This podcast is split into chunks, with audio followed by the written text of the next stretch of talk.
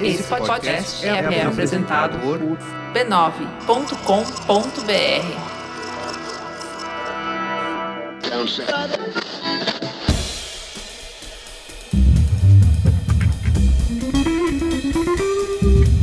Anticast, a visão do designer sobre o mundo.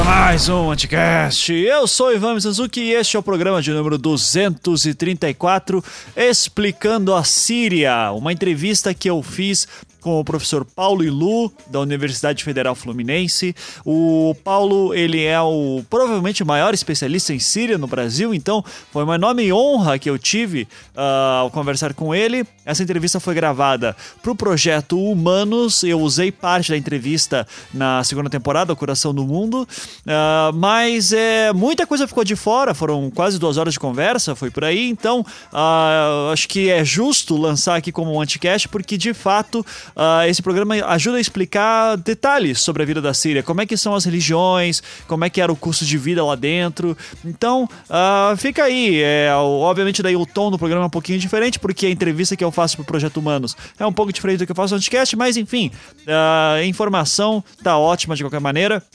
E a entrevista foi feita por telefone, o Paulo só podia falar por telefone comigo, e foi difícil falar com ele. Por sorte, a minha chefe é prima do cara, foi uma sorte absurda. Então, uh, foi, uh, foi graças a isso que eu consegui entrar em contato com ele. Então, material maravilhoso aí, raro pra caramba. É, tem pouco material do Paulo falando sobre a Síria na internet, então aqui tá aí para vocês desfrutarem. Sintam-se honrados, é sério. É foi difícil falar com o cara. Então espero que gostem. Eu sei que todo mundo queria um podcast de política essa semana, mas enquanto eu estou gravando aqui, quarta-feira à tarde, essa introdução, uh, tá rolando a sessão de impeachment neste momento. E eu acho que ela vai até de madrugada. E se for até de madrugada, não vai rolar pra gente soltar um podcast quinta-feira sobre o impeachment. Vai ficar pra semana que vem. Uh, então relaxa que a gente ainda vai falar muito sobre isso. Já tem uma pauta montadinha aí para isso. Na, naquela pauta no modelo anticast, né? Sabe qual é que é? Então, uh, antes de começar o programa, vamos dar aqueles recadinhos de sempre. Patreon do Anticast, contribua a partir de um dólar por mês. Você torna-se patrão nosso, ajuda a fazer todos os nossos podcasts, que é o Visualmente, do Ankara, sobre design, o Nome Estante de Filosofia, do Beccari, uh, o Projeto Humanos, que é o meu podcast storytelling, que agora vai dar uma paradinha, mas vai voltar em agosto com mais histórias do Oriente Médio. Uh, o É Pau é Pedra, que é dos nossos queridos patrões que se reúnem e fazem um podcast colaborativo com um monte de spin-off. E o Três Páginas um dia volta. Essa promessa é antiga, já, já tem um ano separado. Mas tudo bem. E uh, tendo isso em vista, né? Lembrando, estamos com a nossa promoção, nosso concurso aí. Seja o próximo podcast do podcast. Tem um formulário com todas as instruções aí no post para você clicar e dar uma olhada, é, com todas as instruções do que a gente está procurando, o que a gente quer, o que você tem que mandar. Enfim, clique no post. Uh, a seleção vai ser até junho e daí em julho a gente começa a trabalhar para ver uh, quem será o Felizardo, né? Uh, mais alguns recadinhos. olha só, o senhor Beccari está, com, está lançando um livro novo e já está em pré-venda. É o livro que foi feito a partir da sua tese de doutorado. O nome do livro é Articulações Simbólicas, uma nova filosofia do design. Está sendo lançado pela editora 2AB e está em pré-venda. O link está na postagem, então comprem logo porque esse livro vai ser, uh, eu já já tô dizendo, hein, vai ser um clássico da filosofia do design. Tem poucos livros sobre isso, então obviamente vai ser um clássico, mas enfim, isso não importa. O que importa é que é o Beccari, caraca, lançou um livro novo, que maravilha. Tô muito animado para ler. Uh, enfim, recomendo que você corra logo, eu já vou garantir minha cópia também. Uh, falando ainda do Beccari, lembrando que ele dá os seus cursos de aquarela aqui em Curitiba, na Academia Pigmento. Uh, tá o link na postagem, tá todo final de semana, ou toda vez, todo mês, tem que lembrar exatamente, tem no link na postagem explicando. Uh, e ele também vai dar um workshop em agosto em Brasília. O link também está na postagem sobre as suas aquarelas. Quer saber como fazer aquarela de figura humana? Corre atrás do Beccari, ele vai te ensinar. E por fim, lembrando, este final de semana ocorre o curso Pensar Infográfico do Rafael Ancara e do Fabiano Miranda Uh, vai correr dia 14 e 15 em São Paulo. O, informações para você entrar em contato, tudo isso para saber mais. Eu não sei se tem vaga ainda, mas estamos divulgando aí para caso vocês tenham interesse, certo? Bom, é isso. Espero que gostem do programa. Uh, foi de novo, porra, foi uma honra falar com o Paulo e Lu e eu espero que vocês curtam aí tanto quanto eu curti. Fiquem agora com o programa.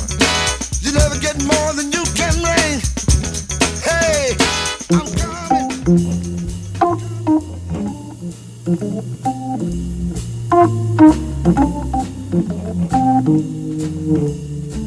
Bom, meu nome é Paulo Gabriel Luda Rocha Pinto, eu sou antropólogo, é, professor do Departamento de Antropologia da Universidade Federal Fluminense e coordenador do Núcleo de Estudos sobre o Oriente Médio, também da Universidade Federal Fluminense. A minha linha de pesquisa, na verdade eu tenho três linhas de pesquisa, uma delas é uh, o Islã no Oriente Médio Contemporâneo, especificamente na Síria e no Iraque, as comunidades muçulmanas uh, no Brasil e uh, também etnicidade e nacionalismo na Síria. Certo. Uh, eu queria também que você já falasse sobre o qual é, qual é a tua experiência com a Síria. Uh, eu, eu, já sei alguma coisinha, mas eu gostaria daí que você falasse nas suas palavras. Né? Bom, eu, eu fiz trabalho de campo etnográfico na Síria de 1999 até 2010. E para isso é, eu morei na, em Alepo, né, no norte da Síria, de 99 até 2001, fazendo trabalho de campo com construções da subjetividade religiosa é, no contexto do sufismo né, na Síria contemporânea. E depois, é, praticamente todos os anos, eu voltei para fazer mais trabalho de campo é, em períodos que variavam de um mês a três meses. Né? Uhum. E aí com o mesmo tema, mas também com temas é, variados como as peregrinações xiitas na Síria, é, etnicidade e nacionalismo curdo na Síria, e construções do Estado Nacional na Síria. Uhum. Você tem ido para lá ainda, mesmo depois dos conflitos? Não, a partir de 2010 ficou cada vez mais difícil é, entrar no país e a partir de 2012 ficou realmente impossível, até porque o meu campo, né, o meu campo de, de pesquisa empírica é, é, a cidade de Alepo uhum. e o norte da Síria. E Alepo desde 2012 é o palco das, das batalhas mais violentas né, na Guerra Civil Síria.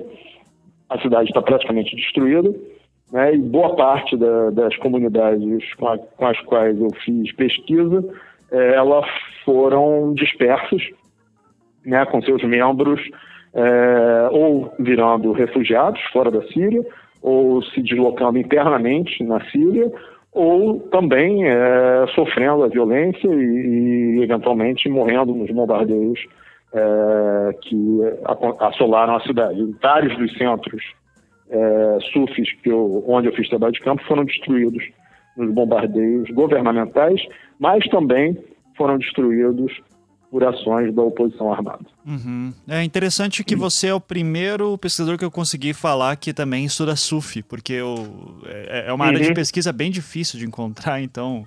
É... Aqui no Brasil é.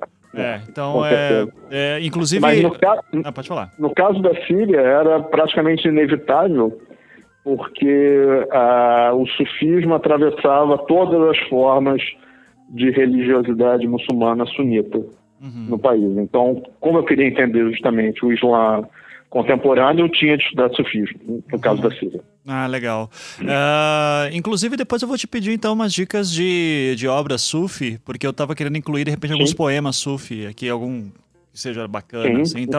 Não sei se tem tra boas traduções em português também, de poemas sufi. Em português tem a Assembleia dos Pássaros, do Atar, uhum. que é um, como se fosse um romance metafórico, sufi. É, você tem, claro, os poemas do Rumi, uhum. né, do, do Rumi, que estão disponíveis em várias línguas, na internet, é fácil de achar. Mas tem boas traduções? Para o português, o português não tem boas traduções praticamente nada, né? Porque, vamos, vamos ser francos, porque as traduções que existem não são feitas diretamente das línguas originais, do árabe e do persa. É, sim. São feitas traduções de traduções. Sim. É. Né? Uhum. Mas, assim, acho que essa tradução da Assembleia dos Pássaros não é de todo ruim, tá? Uhum. E, embora ela não tenha sido feita diretamente do persa.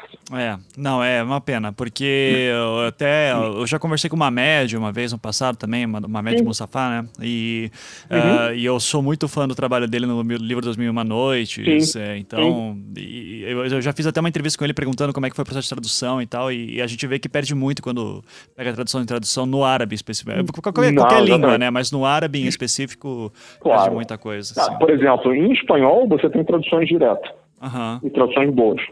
uhum. né? Mas em português, realmente, infelizmente, esse campo está muito, muito atrás É, de qualquer outra língua. Você sabe, por sinal, você sabe de algum sufi, ah, se existe sufis aqui em Curitiba? Em Curitiba, comunidade organizada, não. Tá. Tá? Uhum, As comunidades organizadas estão no Rio de Janeiro e São Paulo. uhum, É, você tem pequenos grupos que se reúnem eventualmente e são bastante efêmeros, tá? Então, assim, tem três pessoas que se encontram, daí durante um tempo fazem algumas coisas, depois, pum, dispersam. uhum. Entendeu? E comunidade organizada só tem realmente três, não, tem quatro. Uhum, E tem agora os senegaleses lá em Caxias, né? uhum. Eles têm uma daira, né, da, da Muridia. Sim. Então você tem a Naqshbandia Hakania no Rio, você tem em São Paulo a Halvetia Gerarri, que é uma ordem turca.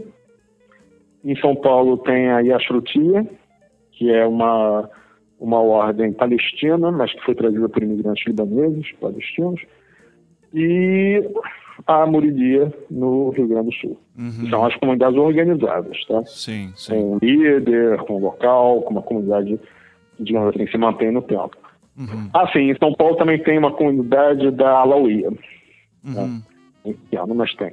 Ah, tá. E aí, fora isso, você vai ter esses pequenos grupos que unem. O sufismo no Brasil é muito, muito fraco, muito é, periférico em termos da- das comunidades muçulmanas. Uhum. É, eu até conversei com. Não sei se você conhece os muçulmanos aqui de Curitiba. ah, Sim, conheço é, entrevistei. Então deve, você deve conhecer o Omar Nasser, né? Ah, Sim, claro. eu entrevistei ele esses dias e daí ele até falou que é, o, o, o dentro da comunidade muçulmana os, os sufis até têm um problema de se encaixarem às vezes porque ah, o- o- segundo o Omar tem toda essa questão da, de, a- a- de fazer um equilíbrio entre o espiritual e o corpo porque o corpo é uma dádiva e os sufis são muito isolados, né? Ah, não sei se você concorda com essa. assim, é mais como se configurou o Islã no Brasil, porque, como eu disse, na Síria é o contrário, todo mundo é sufi. Todo mundo é sufi? né? Do, do, das autoridades religiosas mais oficiais do país até o Islã popular mais, né, mais difundido. Nossa. Isso até a guerra civil, tá? Uhum. O que vai acontecer depois, não sabemos, porque, como eu disse, tudo mudou, né? Uhum. Mas até a guerra civil, o sufismo tinha uma força na Síria que era impressionante. Hum. Por isso que eu disse, quando eu cheguei lá e eu queria estudar o Islã, não tinha saída, eu tinha que estudar o sufismo. Sim. sim. Porque não tinha grandes coisas fora disso, Uhum. Sim. entendeu? Agora, claro, o que é o sufismo? O sufismo é uma constelação, ele não é uma coisa só. Né? E você tem no, né, no, no Ocidente uma visão edulcorada e romantizada do que, que é o sufismo, não sei o quê, que daí mistura com noções de espiritualidade New Age. Não é bem assim. né? sim, é uma disciplina espiritual, mas sim é conectado com todas as práticas do Islã, inclusive com a, o respeito e a, a referência à Sharia e tudo mais. Então, Uhum. Ah, Hum. é, a impressão que eu tinha aqui, até por causa da formação cristã muito forte que a gente tem aqui, é que o sufismo seria o braço místico do. do não, do ele Islã. é o braço místico do Islã. Sim, mas o- no Ah, sentido de, de uma vida tá? retirada. Sim. Não, aí que tá, não é nada disso. né? Não é, isso é misticismo cristão, né? Uhum. O misticismo islâmico acontece da, na sociedade. Uhum. Existe também, dentro do sufismo, uma tradição mais ascética, de se retirar e tudo mais, mas não é a, a vertente majoritária. Uhum. E no caso da Síria, assim, era misticismo ligado com disciplina moral. Interessante.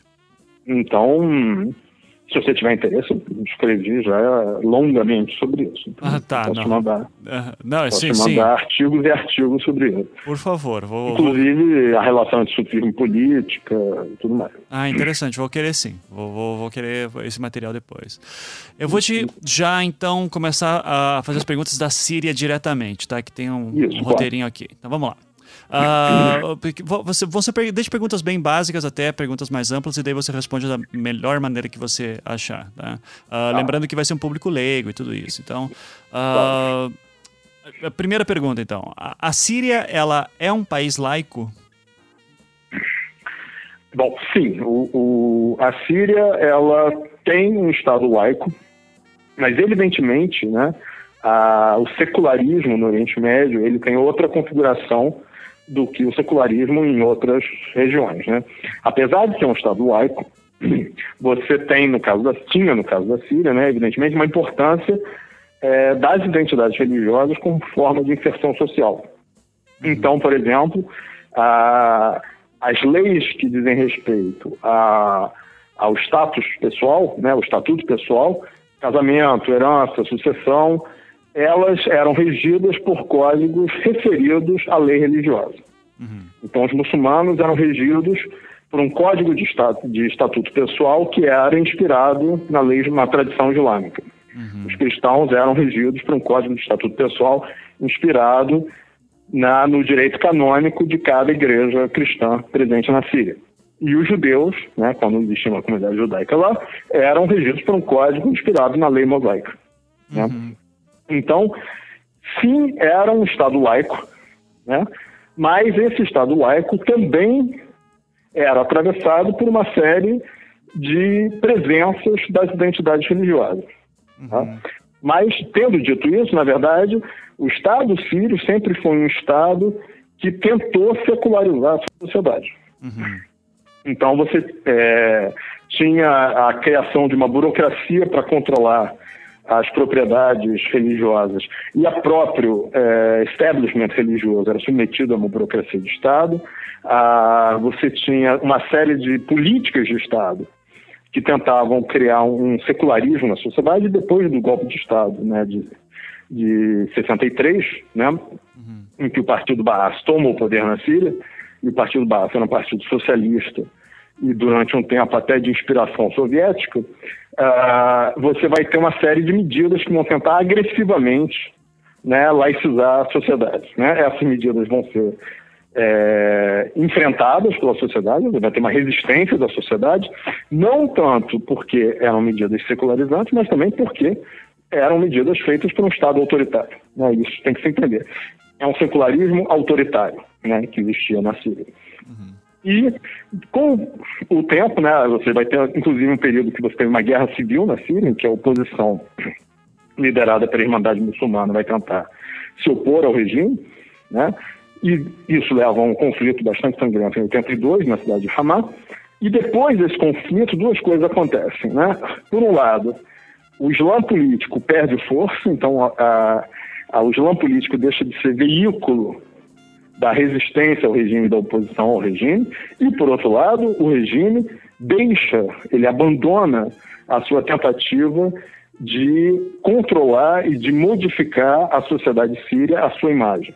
Então, o regime também começa a se acomodar com as estruturas sociais e culturais da sociedade síria. Uhum. Né? Então, sim, é, digamos assim, de 85 até 2010, você tinha uma situação em que você tinha um Estado laico que reconhecia a presença e a importância das comunidades religiosas, por um lado. E, por outro lado, esse Estado nunca se furtou em manipular as diferenças religiosas para os seus interesses. Uhum. Então, embora fosse um Estado oficialmente laico, era um Estado que também, de certa maneira, quando lhe interessava, jogava a carta religiosa. Entendi. Sim. É, eu, até sobre isso também, eu até estava entrevistando hoje um cara que estava no Egito durante a Primavera Árabe Uh, uhum. Ele me mencionou uma coisa interessante que eu até agora não tinha parado para pensar, que ele me disse que os países árabes, eles não têm lei civil, são todos personal status law, como é isso, você falou. É isso que eu falei, é isso que eu acabei de falar, do, do da lei de estatuto pessoal. Uhum. Ou seja, basicamente... Mas não são só os países árabes não, tá? Israel também não tem. Ah, tá, ok. Entendeu? Não é só o mundo árabe. É, e a Turquia, que é um país muçulmano, tem. Uhum. Sim. Entendeu? Na Turquia, quem rege o estatuto pessoal é a lei civil. Uhum. Certo. Tem casamento civil na Turquia. Uhum. Mas no, nos países árabes, com exceção da Tunísia, na Tunísia também tem é, lei civil. Tá? Uhum. É, então, os dois únicos países do Oriente Médio e do Norte da África em que tem lei civil é a Tunísia, que é um país árabe, e a Turquia, que é um país não árabe, mas de maioria muçulmana. Uhum. E país, um país não árabe, não muçulmano, como Israel, não tem também. Uhum. Quem rege casamento, herança e sucessão em Israel é a lei religiosa. Certo. Muçulmana para os muçulmanos, judaica para os judeus e cristã para os cristãos. Ateu não existe. Então, por exemplo, um católico em Israel não pode se divorciar. Uhum. Ah, certo. E, e ateu Entendeu? não existe. Você pode ser ateu, mas ser ateu não é um. E aí é outra questão importante para entender essa sociedade. A sua identidade religiosa é independente, é independente da sua crença. Uhum. Você pode ser um ateu registrado como muçulmano. Na uhum. Síria eu tinha vários amigos ateus, vários. Uhum. Mas, do ponto de vista do Estado, quando ele for casar, quando ele for morrer, quando ele for fazer um testamento, ele está submetido à lei islâmica. Certo. Da mesma maneira, um ateu cristão vai estar submetido à lei canônica da sua igreja. Uhum, sim. É, e daí já vem uma curiosidade. Uh, é possível casamento entre pessoas de, de religiões diferentes? Exemplo, cristão com sim. muçulmana? Na Síria, sim. Na, na Síria, sim, era, era permitido. E aí você, é, você tinha uma, uma hierarquia de, de status, né, de estatutos. Então, por exemplo, se um cristão casasse com uma muçulmana, ou né, uma, uma cristã casasse com um muçulmano, quem regeria o casamento, a, a, o casamento era a lei islâmica. Uhum. Ponto. Casamentos entre cristãos de diferentes igrejas, aí você poderia optar por qual igreja vai ser regido. Uhum. Tá? E mesma coisa entre judeus e cristãos ou entre judeus e muçulmanos. E, e, tanto os cristãos, os cristãos quanto os judeus poderiam optar pela lei islâmica, uhum. caso quiser. Né? Isso na Síria, né? Em outros países assim, por exemplo, em Israel não pode. Uhum. É um judeu casar com um não judeu. Se você for casar, você vai ter que se converter. Certo. Né? Uhum. E no caso do, dos países é, do Oriente Médio, certo também, uma mulher muçulmana não pode casar com um não muçulmano. Uhum. Um homem muçulmano pode, mas a mulher não pode. Uhum. Tá? Se, for, se a mulher for casar, o cara vai ter que se converter. Uhum. O, o que deve gerar uma série de situações bem complicadas, assim, né? Então, uh, sim, né? sim. principalmente no, no âmbito familiar, na Síria, né? Na Síria tinha uma coisa que mostra também essa questão da secularização do Estado, mesmo da lei religiosa. Era possível um muçulmano se converter a outra religião na Síria. Aham, sim. Isso era permitido. Uhum. Embora isso seja contra a lei islâmica. Uhum. É proibido na lei islâmica. Sim. Mas, em teoria, na Síria isso era permitido, embora, claro, socialmente isso fosse muito difícil. Uhum. Sim. Né? Então, você tinha casos de, de, muçulmanos que se convertiam ao cristianismo, não só a família se opunha, mas também eles tinham uma grande dificuldade em mudar ah, o registro deles. Uhum. Sim. Uh, inclusive, eh, daí, até falando de Síria, eu estava conversando com um colega meu esses tempos e, e ele, eu estava falando justamente que é, uh, o Oriente Médio, essa coisa que para você já é óbvia, né? Mas é só para te contextualizar, uh, que o Oriente Médio não é essa coisa homogênea que muita gente fala, que cada país tem sua situação e dentro do país tem várias uh, realidades também, e que, por exemplo, o exemplo da Síria era um país que até pouco tempo atrás era visto com bons olhos dentro do conceito de secularidade secularização, uh, claro, que nem você Uhum. falou, uma secularização diferente do que a gente entende aqui no Ocidente. Uh, e esse meu amigo ele disse assim: tá, tudo bem, mas isso se, dá, se deu por causa da influência da França depois da Primeira Guerra Mundial. Queria saber a tua leitura sobre isso. É, sem dúvida, a influência francesa ela existiu, mas antes disso, é, você tem que lembrar que o próprio nacionalismo árabe ele tinha uma vertente secularizante muito forte. Né? E o nacionalismo árabe sempre foi muito forte na constituição da identidade nacional síria. tá? Por quê? Porque, para começar, o nacionalismo árabe começa.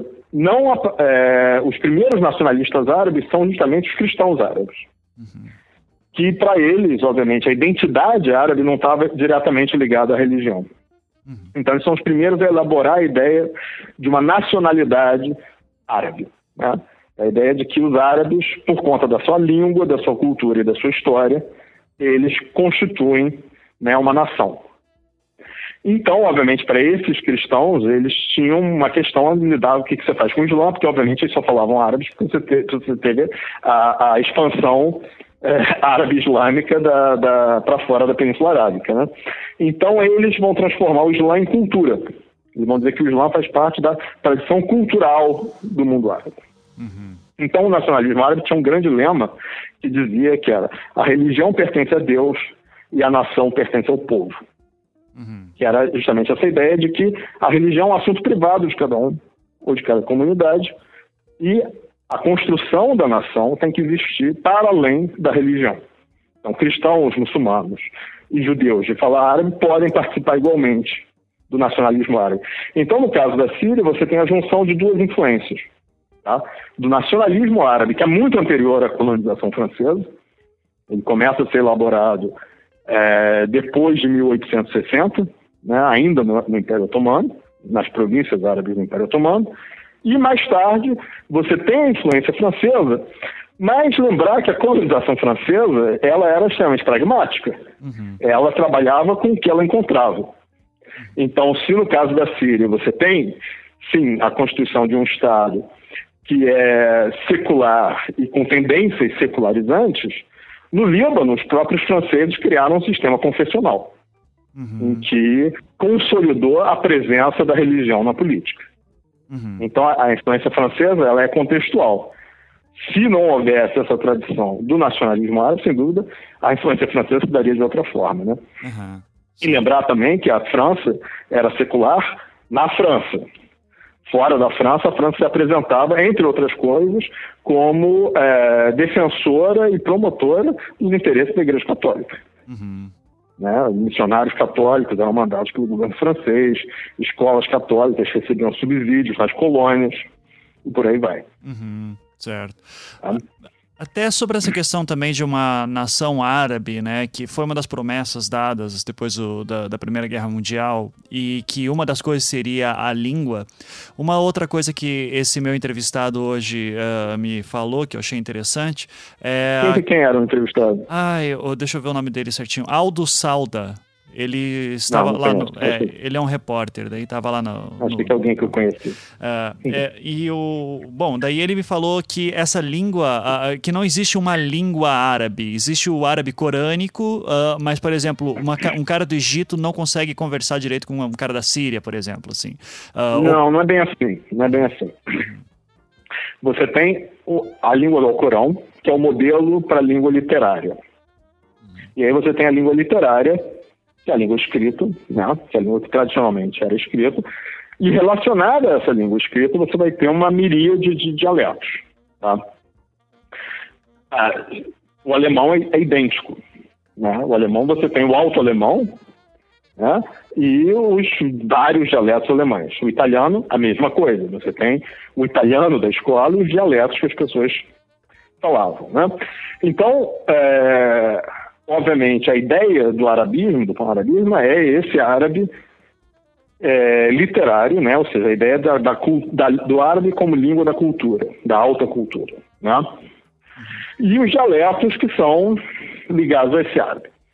Uma vez que você constitui os estados nacionais e tudo mais, você vai ter dois efeitos, né? A escola ensina uma versão modernizada desse árabe literário, porque esses nacionalistas árabes, entre outras coisas, vão modernizar a língua. Né? Então você cria o que hoje é chamado o árabe padrão, uhum. o árabe padrão moderno. Você tem o árabe padrão clássico, que é a língua literária clássica, né? você vai ver nos manuscritos e tudo mais, e o árabe padrão moderno, que é a língua que é modernizada no século XIX e que é a língua que vai ser ensinada na escola. Então, ele, efetivamente, um árabe do Marrocos, quando quer conversar com um árabe da Síria, eles vão mudar para a língua que eles aprenderam na escola. Uhum. Eles não vão falar os seus dialetos, porque os dialetos, sem dúvida, são muito diferentes uhum. e podem ser incompreensíveis entre si. Tá? Agora, outra coisa que acontece, é, principalmente no século XX, é que os meios de comunicação que vão transmitir não só a, a, a linguagem da escola, mas certos dialetos, então, por exemplo, durante muito tempo, o dialeto egípcio era o dialeto padrão, porque as novelas, os filmes e as músicas vinham do Egito.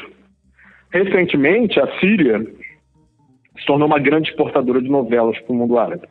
Novela, seriado, etc. Então, o dialeto sírio também se tornou cada vez mais compreensível. Então, um fenômeno que vem acontecendo é que os dialetos têm, convergi têm convergido.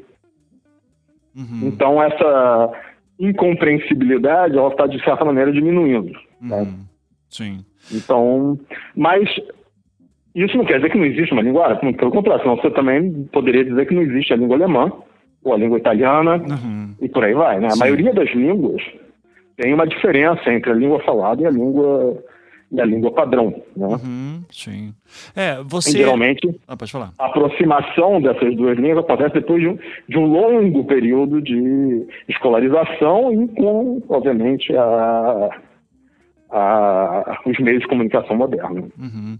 É, você até falando também sobre uh, que assim um, uma pessoa estudada, por exemplo, poderia conversar com outros no, no caso de um árabe culto, né, ou do Hoyt Deutsch que se deu, se deu a, a, a, o exemplo. Uh, mas daí e daí vem a minha questão, assim, porque uh, uma coisa é na Síria, que eu sei que o nível educacional é alto, e outra coisa seria no Afeganistão, por exemplo. Mas no Afeganistão eles não são árabes. Ah, ah, é verdade. Não, perdão. Então, então não tem realmente como, é, não tem porque como. eles falam dialetos do persa. Não, você está certo. então... eu, eu me perdi aqui, assim, então. Mas, mas aí é outra coisa interessante. Mas, assim, tá, você está numa aldeia do interior do, do, do, do Sudão, uhum. né? pronto, né? ou na Somália. Claro, aí os dialetos podem variar de uma maneira a se tornar incompreensível. Tem dialetos que eu não entendo, que eu não, que eu não consigo falar. Uhum. Mas, por exemplo, as últimas vezes que eu fui no Marrocos, todo mundo entendia o, meu, o dialeto que eu falo, uhum. por causa das novelas. Ah, daí. Uhum. Entendeu? Então, o que está acontecendo é essa aproximação do dialeto. Mas é, essa diglossia entre língua, língua padrão e dialeto, isso existe em vários lugares da mesma maneira. Um bávaro não entende um pomerano. Uhum. Perfeito. Se eles falarem dialeto, né? Um vêneto não vai entender um napolitano, se eles falarem dialeto. Uhum. Perfeito. Né? Uhum. Bom, então uh, vamos lá. Uh, ainda falando da Síria recente anterior a 2011, né? Uh, uhum. Como é que era o como é que era a questão da índice, do índice educacional? eu vou só contextualizar um pouco melhor. Um refugiado que eu entrevistei, ele dizia, ele era de Damasco. Obviamente, uhum. como ele veio aqui para o Brasil com seus seis membros de família, era uma pessoa com alguma posse. e ele dizia coisas, por exemplo exemplo, Damasco, uh, to, uh, melhor, na Síria, ele falava na Síria, e daí eu, eu, desconfio que não seja exatamente, que eu acho que é mais Damasco. Uhum. Uh, ele dizia todo mundo tinha ensino superior. E eu queria saber um pouquinho ah, não, daí sobre evidentemente isso. não. Uhum. Bom, de, nenhum país do mundo existe, né? Isso. É, são aquelas hipérboles de quem não está mais lá, né? É, é, a Síria mítica. Sim. É, não, claro, é a Síria mítica, né? É, é, o que o refugiado vai, vai, vai recriar, né? Um lugar mítico, né? onde os né, rios de leite e mel, essas coisas todas, mas não é nada disso. O que você tinha, efetivamente, era um certo nível de escolaridade razoável, bastante difundido na sociedade, que era fruto né, do período socialista do, do, do governo bassista, tá? Uhum. O nível escolar não era excelente, nem excepcional, mas, de certa maneira, boa parte da população tinha passado por escola. E claro, você tinha diferenças regionais enormes. Né? Você tinha aldeias, principalmente né, em regiões de minorias, como nas regiões curdas, em que você podia ter até a escola, mas você não tinha professores. Uhum. Né? O que dava ocasião para os curdos se organizarem e eles fazerem o um ensino em curdo. Né? Então, de certa maneira, eles nem reclamavam muito por conta disso. Né? Mas nas regiões rurais, nas regiões mais afastadas dos centros de poder, sem dúvida, a precariedade tanto do ensino quanto da saúde aumentava.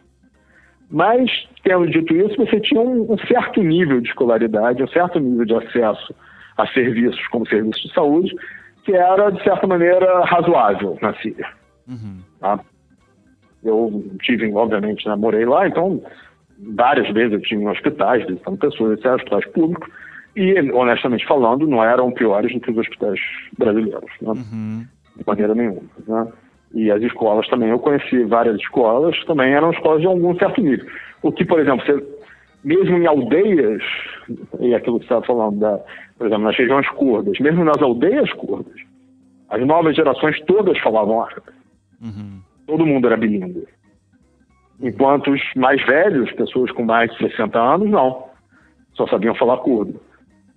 O que é, mostra justamente o impacto dessas é, políticas educacionais já no período socialista. Né? Uhum. Agora, evidentemente, a ideia de que todo mundo tinha curso superior é uma fantasia nem nos Estados Unidos todo mundo tem curso superior. Claro, né? claro, né? Mas, mas por isso que eu desconfiei.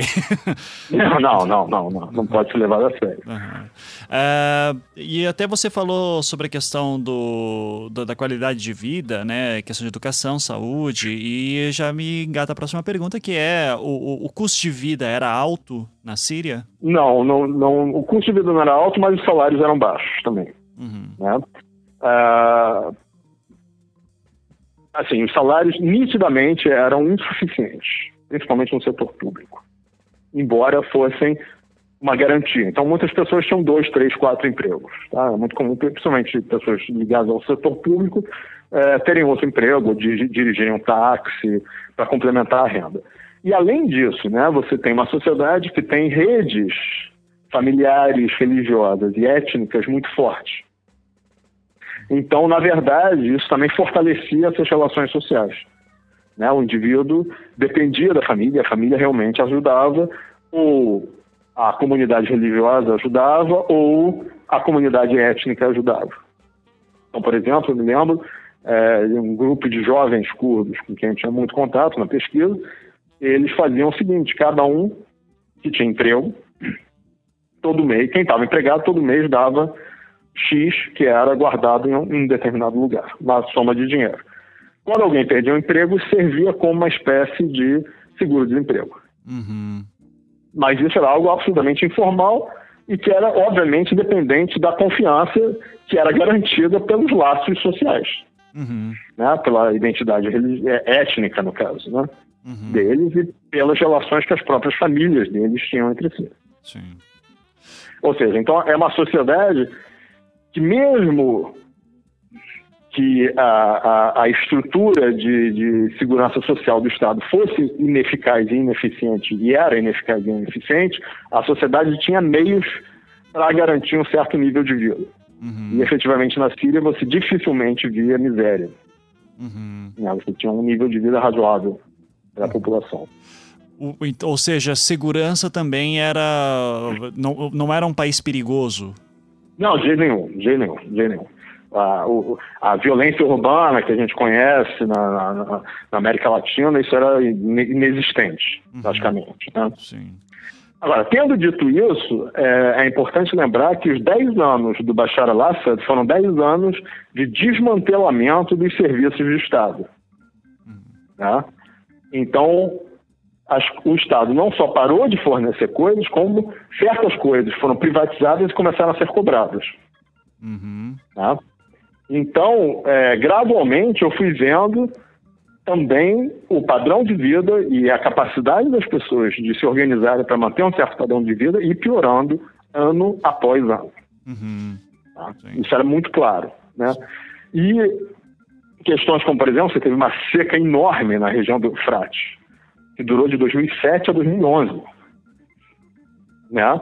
E a, a má administração da seca, o desvio de verbas e a corrupção, efetivamente provocou uma enorme massa de pessoas, aí sim miseráveis, que tiveram de migrar para Damasco e para Alepo.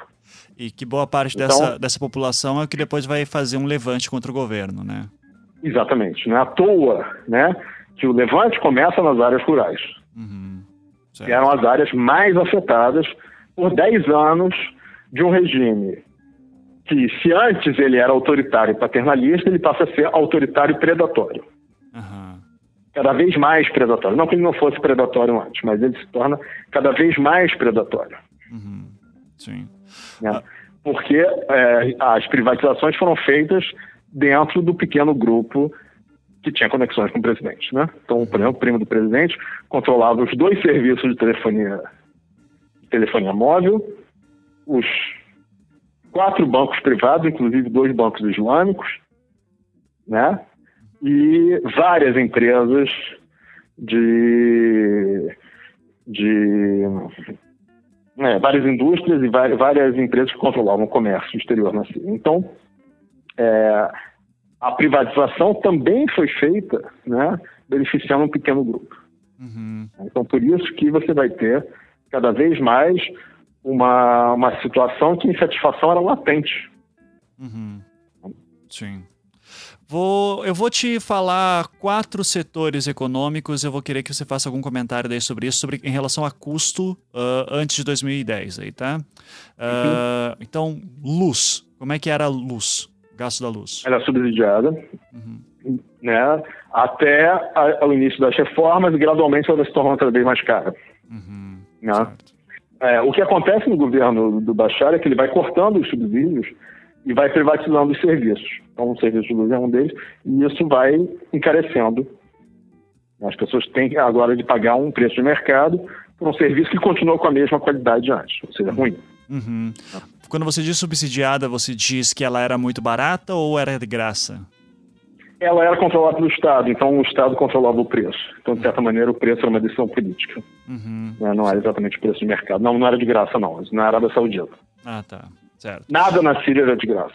Nada, nada, nada na Síria. Certo. Assim, a educação era grátis e a saúde pública era grátis. A educação uhum. pública e saúde pública eram grátis. Perfeito. Mas, fora isso, mais nada. Nenhum serviço, luz, água, tudo isso era pago. Perfeito. Uh, gasolina. A gasolina era, sempre foi muito barata, né? Isso, isso continua no, no, no governo do, do Bashar. Isso uhum. não, não, era uma questão, mas ela era paga. Né? Ela, ela refletia o mercado no Oriente Médio. Uhum. E, obviamente, no Oriente Médio, a, a Síria produzia petróleo, então ela produzia parte da gasolina que ela, que ela consumia, e ela exportava o petróleo também. Uhum. É, conseguiria dar uma noção em, pre, em preços brasileiros, assim, reais? Ah, isso é extremamente difícil. Então, se eu lembro. Ah, uma coisa que é fundamental: aquecimento no inverno. Uhum. Tá? Você precisa de querosene. Tá? O preço do querosene é, você enchia o seu tanque que durava um mês de calefação é, com algo em torno de 50 dólares. Uhum. Certo. Tá? Barato, barato. Uhum. Sim, é barato. Não era caro. Uhum. E o preço dessas coisas, inclusive da, da própria gasolina, foi, foi, subindo gradualmente. Tá? Uhum. Sim. Uh, você mencionou a água, mesma coisa da luz? Mesma coisa. Tá. Uh, era barato e porque era subsidiado e, e daí foi privatizado e começou a ficar mais caro. Então. É, algumas coisas foram privatizadas, outras não foram privatizadas, mas passaram a ter preço de mercado. Tá? Uhum. A água é uma delas. Certo. A água não foi privatizada. Certo. Alimento. Hum, mesma coisa. Os alimentos eram extremamente baratos e você tinha uma série de subsídios para a cesta básica, né? Então, açúcar, chá, trigo, tudo isso era subsidiado. Uhum. E durante o governo Bashar, esses subsídios vão sendo cortados. Né? Perfeito. Bom, falando do. E, claro, você tem a questão da, da grande seca de 2007, né, que faz com que o preço do trigo, por exemplo, suba absurdamente. Uhum. Sim. Né? Então você tinha fatores internos também, não só decisões políticas, mas fatores internos que, por terem sido mal administrados, provocaram também um declínio no poder aquisitivo no, no padrão de vida da, da sociedade síria. Perfeito. Bom, você falou então do, do Assad, eu vou querer voltar um pouquinho então e falar do, do pai. O, Sim, eu, eu, chamo, é, eu, eu, chamo o Assad pai, porque eu não consigo decorar o nome dele ainda. Hafez, Hafez. Hafez. Hafez o Assad. Hafez, ah, o Assad Hafez, pai. Hafez. é, Assad pai. Certo. Uh, primeira pergunta básica, assim. Uh, uhum. Era uma ditadura? Sim, claro que era uma ditadura. A, a, Síria nunca pretendeu ser uma democracia. A Síria, de certa maneira, era um, um regime autoritário sincero nesse sentido. Uhum. Ela, inclusive, o, o, discurso oficial do regime sírio é que a democracia era algo que levava à degradação moral da sociedade. Uhum. Tá? Ah, porque, obviamente, é, até os anos 90, a Síria não tinha nenhum complexo em dizer que ela se inspirava no seu grande, no seu grande aliado, que era a União Soviética. Uhum. Então, a democracia ocidental burguesa é vista como algo né, completamente estranho ao projeto de construção da nação socialista. Né? Depois do fim da União Soviética, né, você vai ter, é, aí sim, mas isso não quer dizer que não existisse dentro da sociedade sim grupos que lutassem pela democratização. Claro que existiam. Né? E os próprios irmãos muçulmanos, né, durante a sua oposição ao regime sírio nos anos 60, 70 né, e, e parte dos 80, eles adotaram é, o discurso da democracia. Uhum. Né? Obviamente, como eles iam implementar isso, é, resta ver, né? mas o discurso deles era pela democracia, porque, obviamente, eles sabiam que, como eles eram a única grande força opositora ao regime, em qualquer, em qualquer eleição aberta, eles teriam enormes chances de ganhar. Uhum. Né? Então, quando você tem a transição, né, quando morre o Hafez al-Assad, e antes da morte dele ele começa a fazer uma série de medidas de liberalização do regime, né, a sociedade síria aposta na transição dinástica, na transição do pai para o filho, né, supondo que o Bashar al-Assad ia levar essas, essas reformas na direção, talvez não de uma democracia, mas de um regime aberto, mais liberal, mais includente e com reformas econômicas liberalizantes importantes. Essa era a aposta da sociedade civil. E essa aposta foi é, traída. De certa maneira, a, a decepção com o Bashar era enorme, porque se num primeiro momento ele liberaliza o regime, em seguida ele volta à repressão que era equivalente à repressão na época do governo do seu pai. Uhum. E no campo econômico, embora a liberalização tenha avançado, ela avançou no sentido de enriquecer justamente essa clique do poder em torno do presidente. Uhum.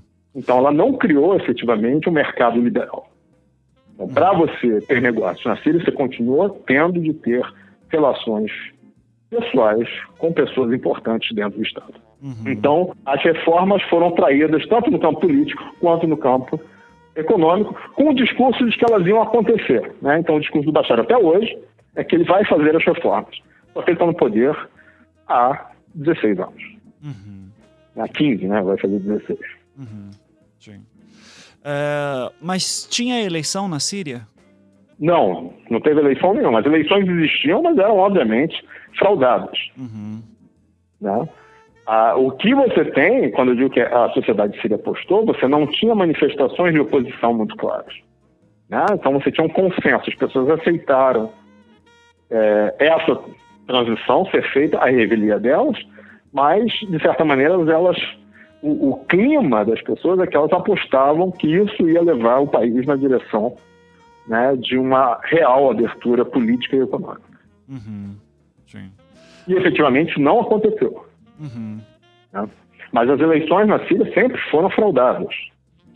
Né? O presidente era eleito com 99,99% ,99 dos votos.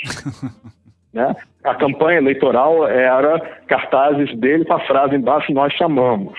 Uhum. Né? Assim, Era, era um grau de infantilização política da, da sociedade que só uma ditadura pode ter, né? Sim. É, mas o, é, que é engraçado porque eu, eu sei que tinha eleição, eu sei que era fraudada e, se eu não me engano, tem o, o negócio de. É, era, só tinha ele concorrendo, né? Só o Assad. Claro, exatamente. Uhum. Ou seja, ah, você tinha a piada que os filhos contavam, que ele, quando ele recebia uh, resultado, daí o, ah, o senhor foi eleito com 99,99% ,99 dos votos, ele, ele dizia, agora prendam 0,01%. Era basicamente isso. Uhum, e aí que tal, tá, os filhos não acreditavam nisso. Eles sabiam que era tudo fraudado. Assim, a, as piadas eram contadas sem, sem cessar sobre, sobre o presidente, sobre o poder, sobre a corrupção. Ou seja, os filhos tinham uma consciência muito clara de que sistema político governava eles. Uhum. Ou seja, a, a, o que eu disse, a infantilização do discurso político do Estado não se refletia na sociedade. A sociedade sabia muito bem o que estava acontecendo. Uhum. E isso vai aparecendo nos protestos. Mas mesmo aqueles é. que eram que gostavam do Assad sabiam que era fraudado também, né? Exatamente, claro. Uhum. Claro. Sim. Ninguém em sã consciência seria um, um seria visto como um, um, ou como uma ingenuidade absurda ou como um, um, indício de que você tinha alguma uma relação escusa com o Estado, você em sã consciência diante de pessoas educadas falar que aquilo ali era era realmente um regime representativo.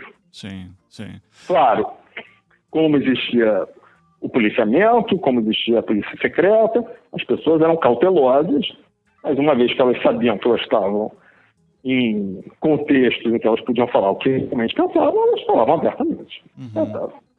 Mas o, o que eu acho, o que eu tô, o que eu tô querendo imaginar exatamente é como que Exato. é essa eleição, porque as pessoas iam votar, votar de fato? Alguns, o voto obrigatório, tá? tá. Como no Brasil. Então não tem muita discussão, você tem que votar. Uh, algumas pessoas iam votar, outras nem se, se, preocupavam com isso. Era comum uma pessoa levar os títulos eleitorais da família inteira uhum. né, e registrar lá, porque você não precisava realmente votar. Né, você tinha. Uh, tem um caso, um amigo meu que levou os títulos da família toda, chegou lá e disse: Ah, não precisa não, a gente já, já fechou a urna mesmo. Então. É, ou seja, mas de certa maneira isso não é tão estranho. Uh, nós também tivemos eleições durante a ditadura e boa parte das eleições eram roubadas. Uhum. Né? E sim. as pessoas participavam. Sim, né? sim. É. Então a eleição ela é muito mais um ritual de mobilizar a sociedade em torno de uma questão política do que realmente é um, um instrumento de representação. É que eu imagino a cédula só com o nome do Assad, assim, sabe? Não, mas aí tinha, tinha a possibilidade, era sim ou não. Ah! Uhum. Exatamente. sim ou não.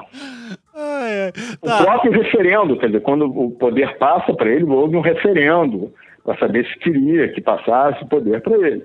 Uhum. Mas você dizia sim, quero, e a outra opção, na verdade, não era não, era pode ser que sim, coisa que vale. Por aí vai. Mas tudo isso é irrelevante, porque todas essas, e aí, e aí que tá, os filhos sempre souberam disso, todas essas eleições eram fraudes. Uhum. Eram maneiras do, do, do, governo, do, do poder, né, forçar a sociedade a se mobilizar. Uhum. Perfeito. O... E claro, assim muitas pessoas se mobilizavam realmente, porque também era uma ocasião para você conseguir, talvez, novas relações com o poder. Uhum. Né? A eleição também era uma ocasião para você, de repente, se fazer visível para o poder. Então, a Câmara de Comércio de Alepo fazia enormes outdoors em campanha pro presidente. Uhum. Porque era uma forma de ela dizer: olha, eu estou com você, por favor, né? mantenha nossas boas relações. Sim, sim. Eu, o que eu acho uh, curioso disso tudo é porque, estando aqui no Ocidente, Uh, a gente tinha sempre essa questão desde 2011 falando que tá tendo esse levante popular e tudo isso. E daí eu tive a oportunidade de ter uma aluna refugiada, né? Uh, uhum. E eu daí eu acabei não entrevistando ela, mas entrevistei o seu irmão. E depois fui entrevistar um outro também. O irmão é muçulmano, ele não quis me revelar se era sunita ou xiita. Eu chuto Uhum. que é alauíta. Uh, Uhum. uh, o, eu daí entrevistei um outro, daí não é Qual o nome refugiado. dele? O meu, o meu, o cara que eu entrevistei. O irmão. Ah, Ahmed, Ahmed hum, ele não colocou sobrenome no, no Tá. Facebook, mas a, a minha aluna, que é a irmã dele, é o nome dela, só que também não é o sobrenome. É, é Nurala, o nome dela. Nur al Laham. Nurala. Ah, não, mas não, não pode ser sunita ou alauíta, pode ser É, pode ser qualquer qualquer coisa. coisa. Mas aí, fale. Sim. E daí entrevistei também um outro que um outro sírio morando aqui em Curitiba, que, só que daí ele não é eh, muçulmano, ele é cristão ortodoxo e está trazendo uma série de amigos e familiares para cá, ah, refugi daí esses sim refugiados. Eles moravam na região de Alepo, ah, e- no bairro cristão de Alepo. ah, E os dois falaram, ah, falam assim, ah, que gostavam do Assad e que não apenas gostavam tanto do pai quanto do filho, ah, e, que, e- e que só que eles tinham consciência plena que as eleições eram fraudadas, que nem você falou, ah, e que, o único, que eles eram bons presidentes, mas só não você só não podia falar mal do governo. Ah, Mas que eram bons presidentes. Assim, não, tinha, não tinham uma vírgula de, ah, de, de qualquer crítica. ah, e Pra- O que foi mais curioso para mim ainda foi que ambos, e eu já vi que isso é uma retórica comum, e fala muito dos refugiados que estão vindo aqui para o Brasil, ah, dizendo que quem começou ah, as revoltas na Síria em 2011 foram grupos internacionais como os Estados Unidos, por exemplo. Claro. Tá. Evidente. queria que você fizesse um comentário sobre a situação, se você já viu isso. Não, sim, porque aí que tá. O, o grande drama da, da insurreição síria é que ela não mobiliza a sociedade toda. Então você tem uma sociedade que se fratura já no início dos protestos. Então, as áreas rurais, as cidades industriais, a- as médias cidades entram em revolta aberta as grandes cidades, Alepo, Damasco, a burguesia das cidades e as minorias não aderem à revolta. né? As minorias não. Os representantes institucionais das minorias, Uhum. as igrejas e as lideranças religiosas dos alauítas não aderem a. Por quê? Né? Entre outras coisas, a classe média urbana se beneficiou dos, da, da política de liberalização. Tá? A sociedade síria é uma sociedade extremamente complexa. Né? E é uma sociedade, e é um país extremamente descentralizado, ao contrário do Egito, ao contrário da Tunísia. Então, no Egito, se você ocupou a Praça Tahrir, ou em Tunis, se você ocupou a Avenida Bourguiba, acabou. Fim de jogo. É isso.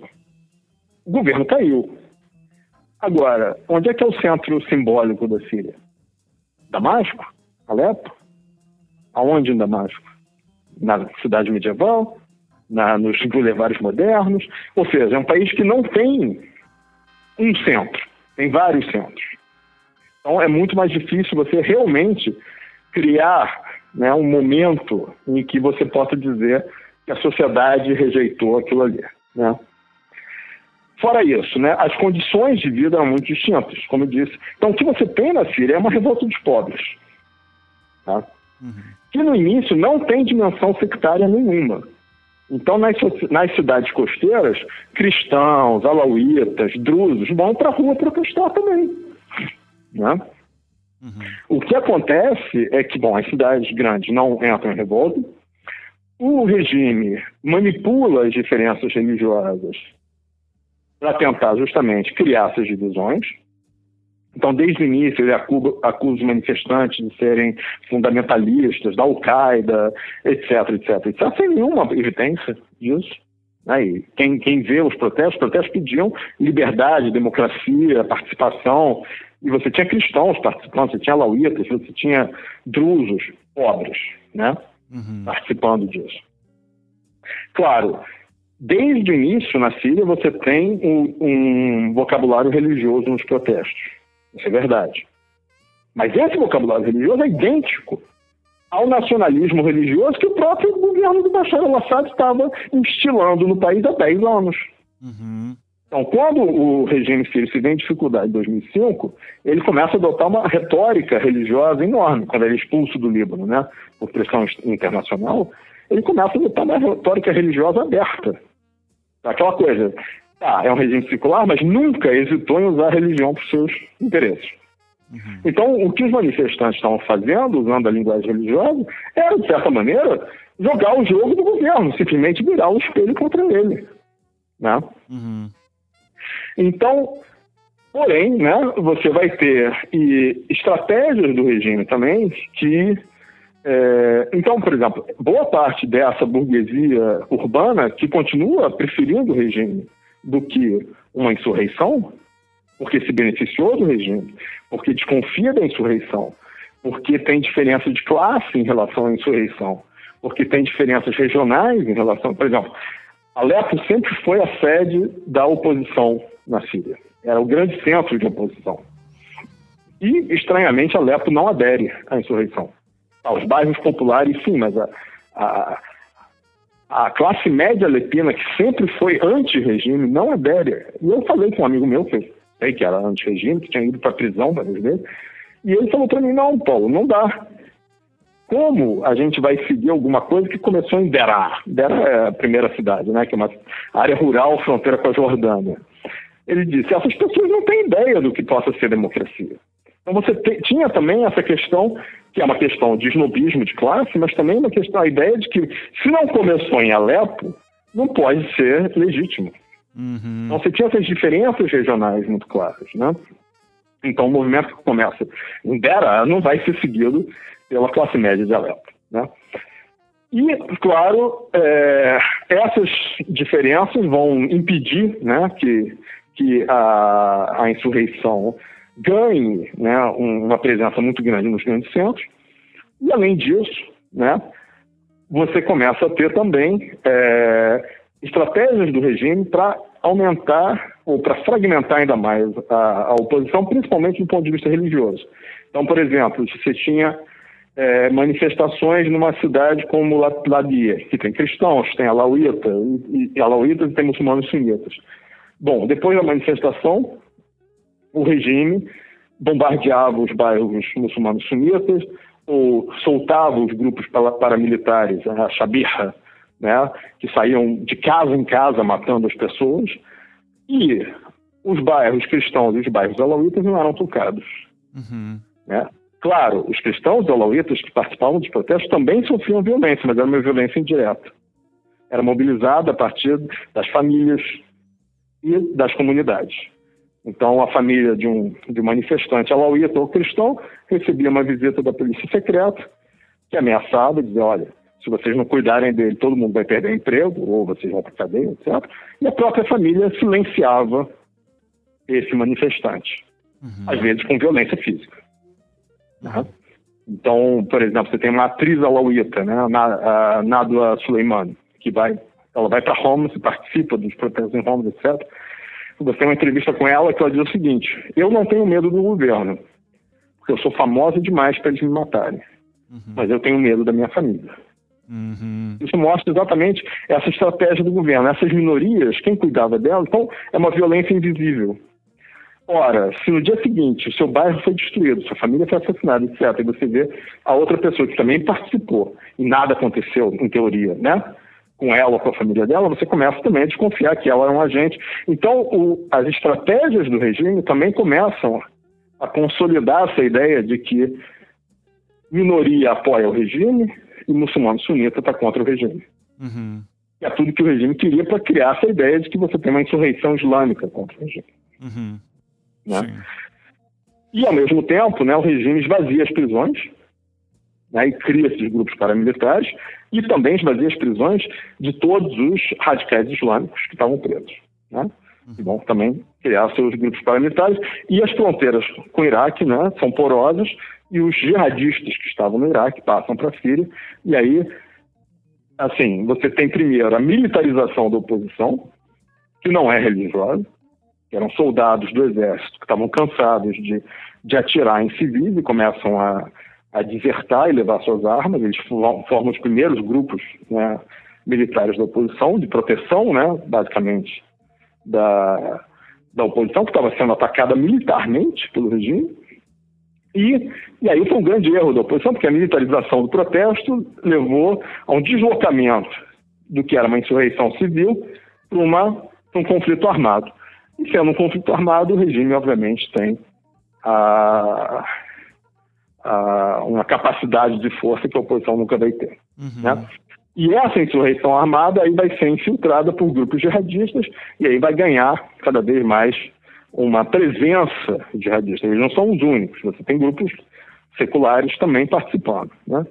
E, obviamente, tudo isso fortalece cada vez mais a retórica do regime de que ele está lutando contra radicais islâmicos que vão destruir né, o mosaico de diversidade da Síria, que vão atacar as minorias, e as minorias se tornam cada vez mais reféns desse regime. Mas como você viu, né, na, a, essa classe média urbana que apoia o Bashar, ela é muçulmana sunita também. Uhum. Sim, sim. Uh, inclusive, é, essa, essa história então de que o Assad teria liberado terroristas presos, isso foi verdadeiro mesmo? E por que, que ele, ele fez isso? Uhum. Ele realmente esvaziou as prisões. Né? Isso aí, isso é uma estratégia clássica. O Saddam Hussein também fez isso. Porque, obviamente, se você está argumentando né, que você está lutando contra for, forças né, do radicalismo islâmico, etc., sem que isso ainda esteja presente, né, essa era uma das estratégias para justamente permitir que esses grupos começassem a aparecer. Uhum. É. E isso daí que foi o tiro no pé maior, digamos assim, né? Não sei, porque na verdade o, o quanto mais a insurreição ficou uma fachada, com uma cara de insurreição radical islâmica, mais o Bashar ganhou força na arena internacional. Uhum. Porque também isso é uma outra coisa, o regime, ele, ele se contrai, isso é uma estratégia que o próprio Saddam Hussein usou no Iraque. Né? Ele abandona território e se concentra para depois declarar guerra à própria sociedade reconquistar militarmente esse território. Uhum. Então, Dera, todas as cidades médias, Haná, Homs, foram abandonadas pelo regime. O próprio Alepo. Alepo foi conquistada, assim, pela parte de Alepo foi conquistada pela oposição sem maiores batalhas. Porque o regime prefere concentrar suas forças para depois atacar militarmente. Uhum. E usar isso como é, forma de consolidar seu poder absoluto. A grande questão na Síria é que o regime não confia no seu próprio exército. Uhum. Então, boa parte do exército sírio está enquartelado. Só algumas unidades, que aí sim são comandadas por pessoas ligadas ao Bashar, seja por família, ou seja, porque são membros da comunidade alauíta, né, que estão participando, e o poderio militar do regime só realmente começou a crescer quando o Hezbollah entra né? E por isso que o Hezbollah entra na guerra civil da Síria. Ele entra como um exército auxiliar do Bashar. E os iranianos também começam a mandar é, combatentes para a Síria. Uhum. Sim. É, eu vou até dar um passo para trás agora, antes da gente Sim. avançar sobre a questão da crise da Síria, para entender um pouquinho também sobre o, o que é o Alauíta. Uh, se puder me dar uma definição e abordando na sua definição, inclusive, a coisa que eu já ouvi que eles. Eu sei que eles são uma descendência dos xiitas, só que, que eu já ouvi também que xiitas não consideram eles como muçulmanos. Uh, se puder, daí na sua explicação, abordar um pouquinho dessa diferença, por gentileza. É, os alauítas são um ramo do xismo. Tá? Ele, o xismo tem uma série de, de ramos e de seitas. Os alauítas, eles, eles são a convergência, na verdade, de dois ramos, ele, dos, dos xiitas setimanos, que são os que é, aceitam até o sétimo descendente é, de Muhammad, o sétimo imã, e os xiitas duodecimanos, que aceitam até o décimo segundo uh, descendente de Muhammad, e um pequeno ramo que é um decimano, que aceita até o décimo primeiro. Então, diferentes tradições xiitas, dessa maneira, vão se encontrar e vão formar a tradição alauíta, tá? que é prevalente nas montanhas da Síria e do norte do Líbano. Então, basicamente, é um, um grupo religioso que, por conta das suas, é, das suas crenças, né? Eles acreditam, é, obviamente são xiitas, têm a devoção à família do profeta e aos imãs. Eles também acreditam em, na reencarnação, como boa parte de algumas seitas xiitas. Né? É, e por conta das suas crenças, eles sempre foram é, perseguidos né? pelos muçulmanos, geralmente pelos muçulmanos sunitas. Tá? Uhum. Então eles vão encontrar um, um, um, nicho, um refúgio nas montanhas da Síria e do Líbano, e vai ser uma população rural bastante pobre até o século XX. Tá? E esses alauítas da montanha, eles obviamente encontravam trabalho ou na, nas fazendas dos vales em torno das montanhas ou nas cidades da costa. E lá eles trabalhavam justamente para proprietários de terra ou para, para patrões que eram muçulmanos sunitas. E aí sofriam é, uma enorme discriminação, né? E eram tratados de maneira bastante dura, né? É, tanto por conta das suas crenças como por, pelo fato de eles serem né, uma população pobre e rural, né? Então, uh, no século XX, né, o, a partir da, da, do mandato francês, que dura de 20 a 46, de 1920 a 1946 na Síria, você tem o recrutamento desses alauítas para servirem no exército. O exército era uma, era uma forma deles é, ascenderem socialmente. Né? Então, o exército era um mecanismo de ascensão social para eles. E no exército eles entram em contato com uma série de ideologias políticas, entre elas o baasismo, né, o partido Baas, que atrai eles, uma vez que era um partido que pregava justamente um secularismo bastante grande da sociedade, em que todos seriam iguais. Né? Então é a partir daí que você vai ter um grupo de oficiais alauítas, que vai participar do, do golpe de Estado de 63, né, e que gradualmente, dentro né, das lutas políticas, vão ascendendo, e em 1970 você tem um golpe dentro do golpe em que o Hafez al-Assad, é o pai do Bashar al-Assad, toma o poder na Síria. Tá? O regime sírio não é um regime sectário, né, não é um regime alauíta por si, mas a, as relações pessoais né, com a família do presidente contam para você participar do círculo do poder. Então, isso faz com que, obviamente, os alauítas sejam, sejam sobre-representados uhum. nesse círculo do poder. Né? Então, o alauí, o, o, os alauítas na Síria são um grupo religioso e em 73, e desde o final do século XIX, esse grupo religioso ele vai se aproximar do xiismo duodecimano, do xiismo que é majoritário no Irã e no sul do Líbano, então, cheikhs alauítas, líderes religiosos alauítas, vão estudar na, nos grandes centros teológicos de Qom ou de Najaf de Karbala, isso desde o final do século XIX. E uma outra característica dos alauítas, que é uma característica de todas as seitas xiitas, principalmente saídas do xiismo setimano, é que o saber religioso é secreto. Uhum. Ele é passado através da iniciação dentro de determinadas famílias que detêm conhecimento religioso. Então, os alauítas não têm é, rituais públicos, não têm locais públicos de, de, de, de, de prática religiosa. Né? O, o, único local público clássico de prática religiosa entre os alauítas são túmulos dos chefes, dos homens santos, em que as pessoas visitam, fazem pedidos, fazem orações, etc.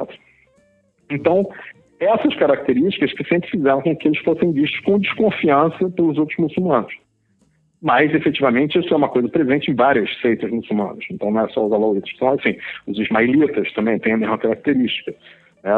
Os drusos têm a mesma característica. Então, isso não é, é exclusividade deles. Né? Uma, uma, acusação é que eles não seriam muçulmanos.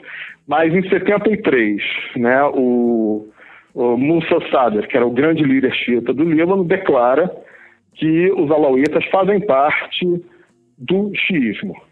E antes disso, nos anos 30, né, o mufti de Jerusalém, né, Hussein, declara numa, numa fátua em que os alauítas eram muçulmanos plenos.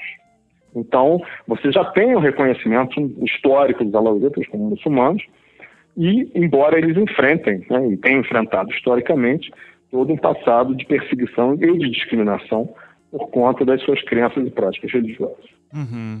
Sim. Mas os muçulmanos da Síria o reconheciam como os reconheciam como muçulmanos também, apesar dessas fátuas? Efetivamente, é, eu nunca vi um muçulmano dizer que eles não eram muçulmanos, tá? Ah, uhum.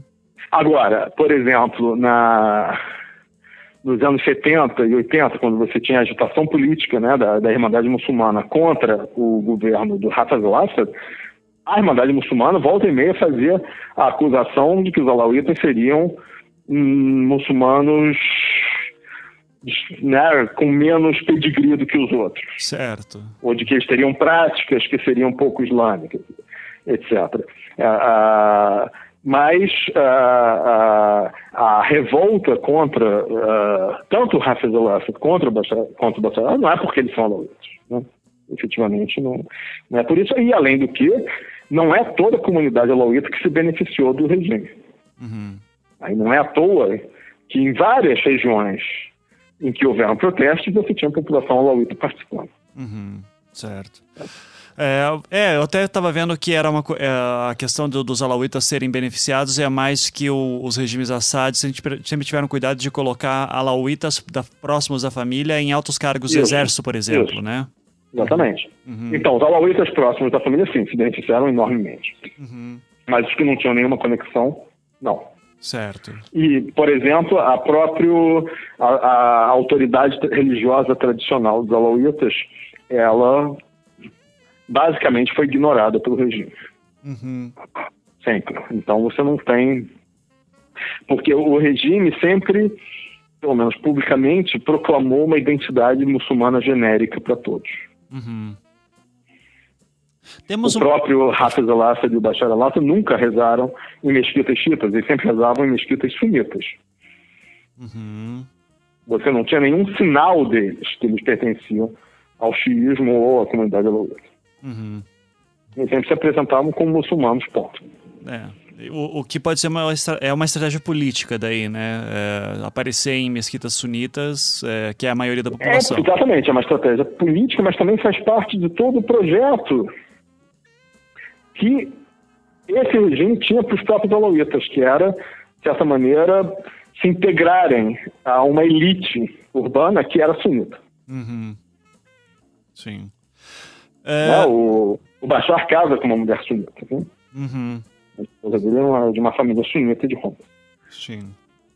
É, e você tem uma ideia de censo, mais ou menos, a divisão é, de quantos Olha, por cento que eram? 1900, ah, de, ah, o último censo que teve a pergunta sobre religião na Síria foi em 1960. Tá? Uhum. Era proibido perguntar sobre religião na Síria. Tá? Mas você tem projeções de demógrafos. Tá?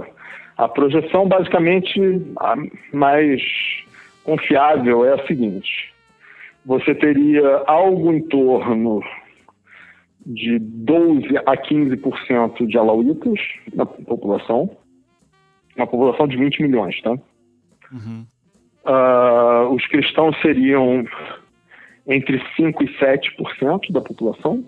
Uhum. Aí você tem pequenos grupos, como os drusos, com 4%, os ismaelitas, com 1%, uh, os muçulmanos sunitas, né, seriam algo em torno de 70% a 75% da população, mas esses muçulmanos sunitas também, tem que lembrar, são extremamente diversos entre si.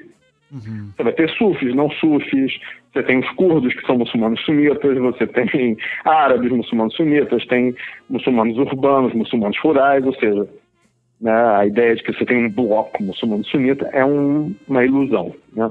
Uhum. Os próprios muçulmanos sunitas são fragmentados em grupos muito menores.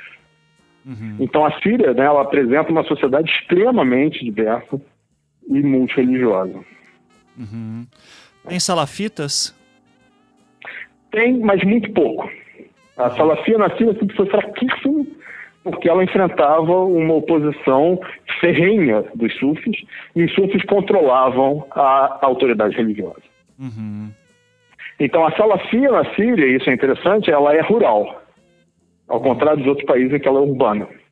Uhum. Ela é rural e não é à toa, parte da, das regiões da, das revoltas passa pelo, pelo território onde a salafia é presente. Os salafistas participam da revolta, mas eles nunca controlaram a revolta. Uhum. Na época da revolta civil, né? Dos protestos. Uhum. É... Os próprios salafistas também têm uma série. Então, eu me lembro, por exemplo, num um vídeo de um protesto em Homs, em que você tem um debate se as mulheres podiam ou não podiam participar. E isso termina em pancadaria geral. Porque os próprios salafistas não conseguiam chegar numa conclusão. Porque você tem essa diversidade muito grande. Né? Uhum. É, a gente tenta, te, te, para tentar encaixar e entender o que acontece no Oriente Médio, a gente tende a dizer salafitas são radicais, mas também não são. Não, não, na verdade, você tem um enorme ramo dos salafitas que são apolíticos. Uhum. Eles têm três grandes ramos e um deles é apolítico. Caramba. É. E no, na Síria, os apolíticos eram extremamente fortes. Uhum. Porque se beneficiavam, com certeza, né? Não, não, é uma, é uma posição clássica deles. É, é uma posição clássica desses salafitas que você não se envolve em política porque o Estado não faz parte justamente do seu projeto de salvação. Tanto uhum. faz quem governa ou quem não governa.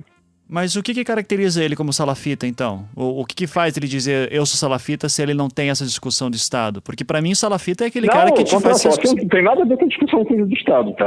A salafia é um movimento reformista muçulmano que é caracterizado por um neo-rambalismo, já traduzo isso para você, que é basicamente o seguinte, a postura de que o Islã se resume ao que está no Alcorão e nas tradições do profeta.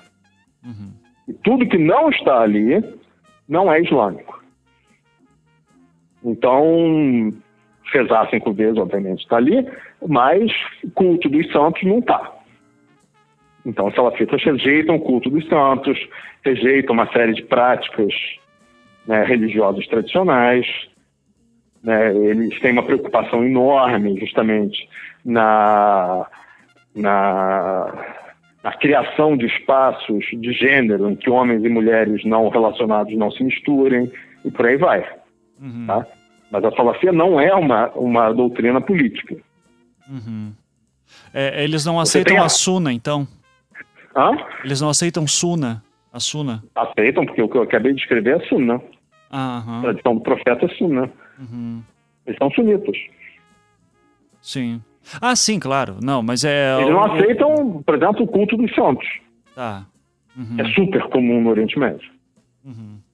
Né? Ou, ou milagres, ou outras coisas do gênero. Tá. Então, quando a gente está falando, por exemplo, do salafismo que vai gerar, que vai estar tá ligado a grupos terroristas, a gente está falando do, mais do arabismo mesmo? É do salafismo jihadista que tem uma influência wahhabita às vezes. Uhum. É o que eu chamo dos jihadistas, tá? Uhum. Certo. Uh, sobre os governos Assad também, uh, existem é, casos de crimes de guerra contra o próprio povo, do, dos governos Assad matando o próprio povo? Óbvio. Sim, sim, sim. Não, os crimes de guerra são, são evidentes e abomináveis no caso do, do, do governo do, do, Bashar. Bashar é um criminoso de guerra, uhum. em uma escala que poucas vezes foi vista recentemente. Hum. Ele, ele é responsável por, justamente, por criar e tolerar grupos paramilitares que tinham como único e exclusivo objetivo executar parte da população né, ligada aos protestos, bombardeio indiscriminado de áreas civis, né, a tortura, inclusive de menores e de crianças, mutilações, ataques de, de, de, com armas químicas, ou seja, a, a, lista de crimes de guerra do, do governo Bashar al-Assad é, é muito grande. Uhum. Não, há, não há nenhuma dúvida quanto a isso. Uhum. A oposição também comete uma série de crimes de guerra.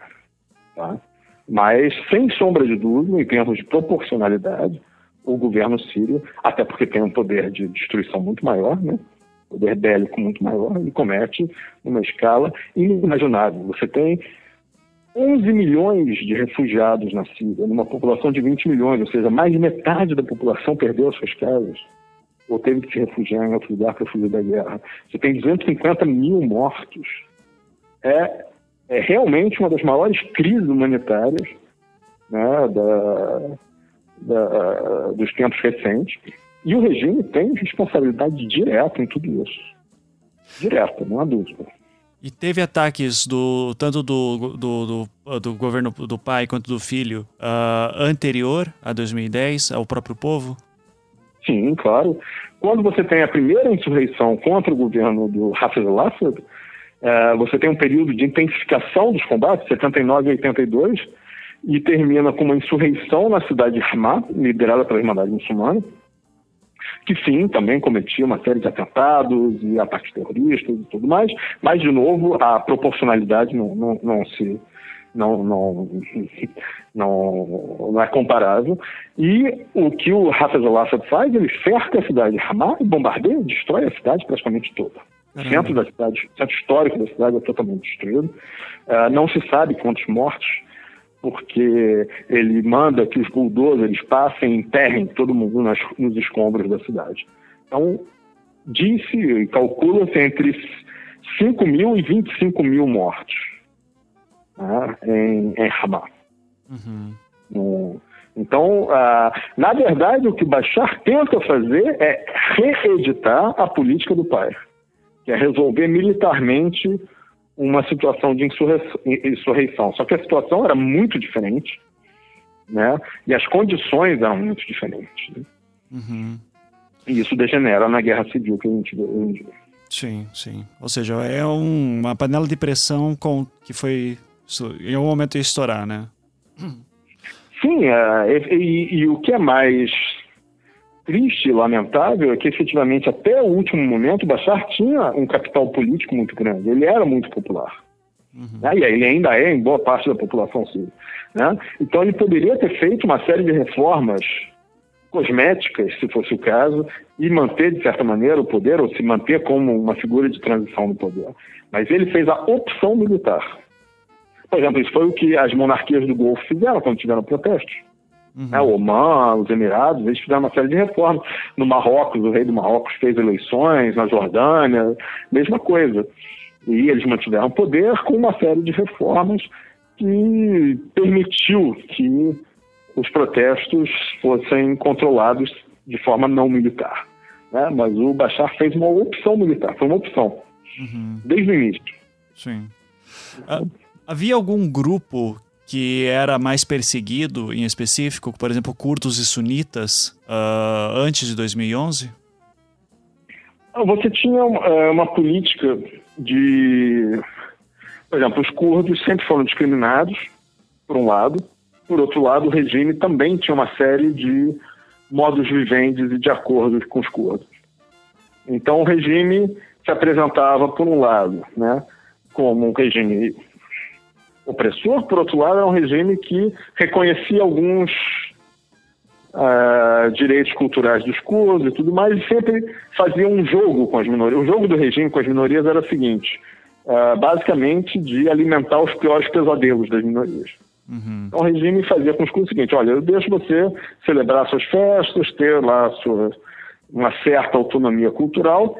E quando eu desaparecer, você vai ter que se lidar com uma maioria árabe no país. Uhum.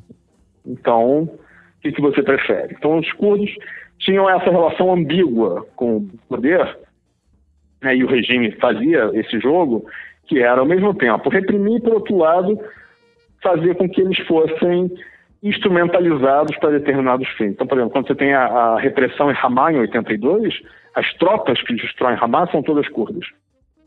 Uhum. Né? O regime faz isso porque isso garantiu, durante décadas, né, o ódio de boa parte né, do, do, dos militantes islâmicos aos curdos, né, que sempre foram vistos como lacaios do regime.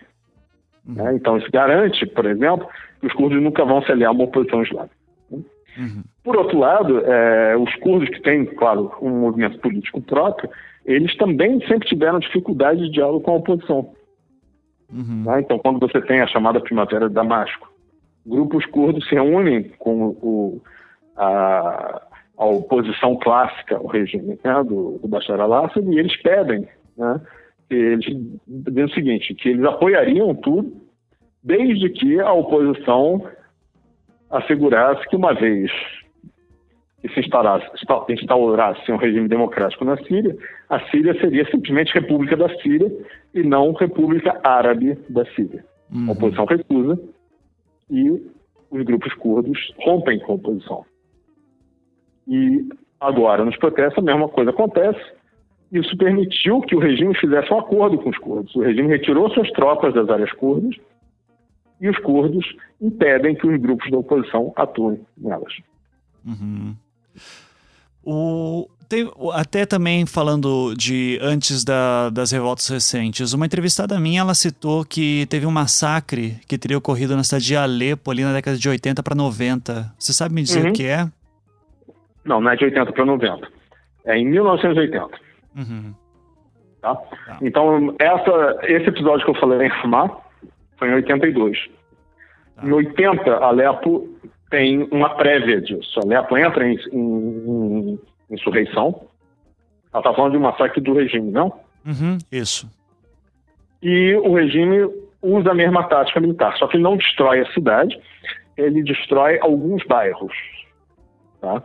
Mas você tem, por exemplo, no centro da cidade, os soldados com metralhadoras simplesmente matando todo mundo que estava na rua. Tá? Uhum. Tem relatos e relatos de pessoas que estavam no mercado, chegaram soldados com as metralhadoras e simplesmente abriam fogo na multidão, pouco se importando se aquilo ali tinha ou não tinha a ver com a oposição. Uhum. Ah, era, uma prática, era uma tática realmente de aterrorizar a sociedade. Então isso acontece primeiro em Alepo. Então depois que Alepo é pacificado, você tem a insurreição em Hamas. E aí o regime lida de maneira ainda mais brutal. Certo.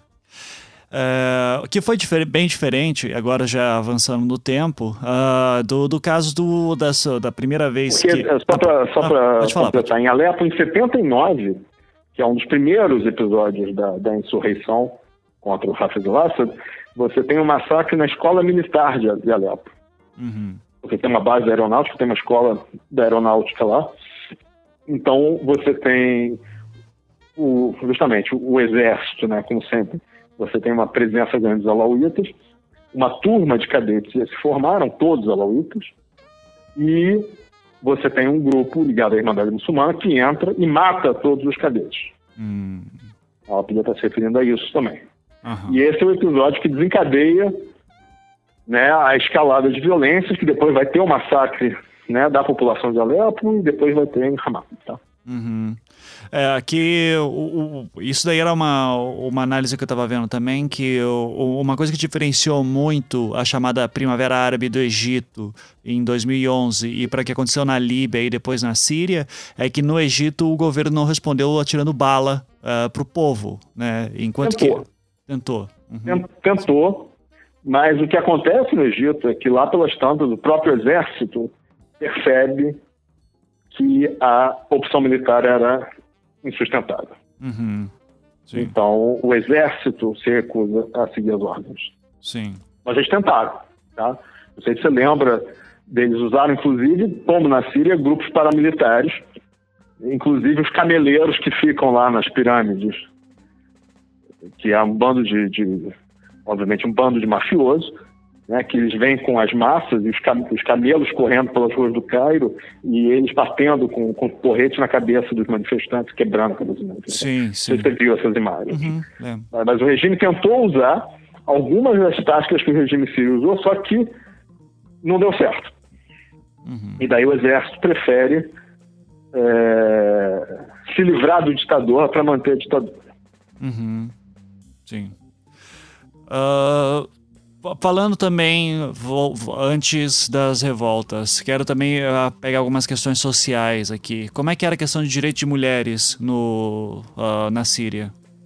É, na Síria, como eu disse, você tinha é, uma série de, de estruturas corporativas que, obviamente, a gente identifica como algo extremamente progressista, mas cujo objetivo era enquadrar a sociedade é, dentro de categorias do Estado. Então você tinha um feminismo oficial, da mesma maneira que você tinha sindicalismo oficial, sindicalismo de Estado, feminismo de Estado. Então você tinha um movimento feminista financiado pelo Estado, né, que a ideia era libertar as mulheres, etc, etc, para servir ao Estado. né? Óbvio, né? Então, isso é uma das coisas que os é, analistas ocidentais têm uma certa dificuldade de entender, que dentro desse contexto, uma mulher que usa o véu e fica dentro de casa, ela está recusando o controle do Estado sobre o seu corpo e o seu destino. Uhum. Né? Então não é à toa que o Islã se torna uma espécie de linguagem de protesto diante desse secularismo, femi desse feminismo secular de Estado, em um Estado autoritário. Né? Uhum. Então você tinha sim uma série de, de as mulheres participavam do mercado de trabalho, da vida da suposta vida política do país, né? em teoria, ou seja, elas serviam como ministras do governo, etc, etc.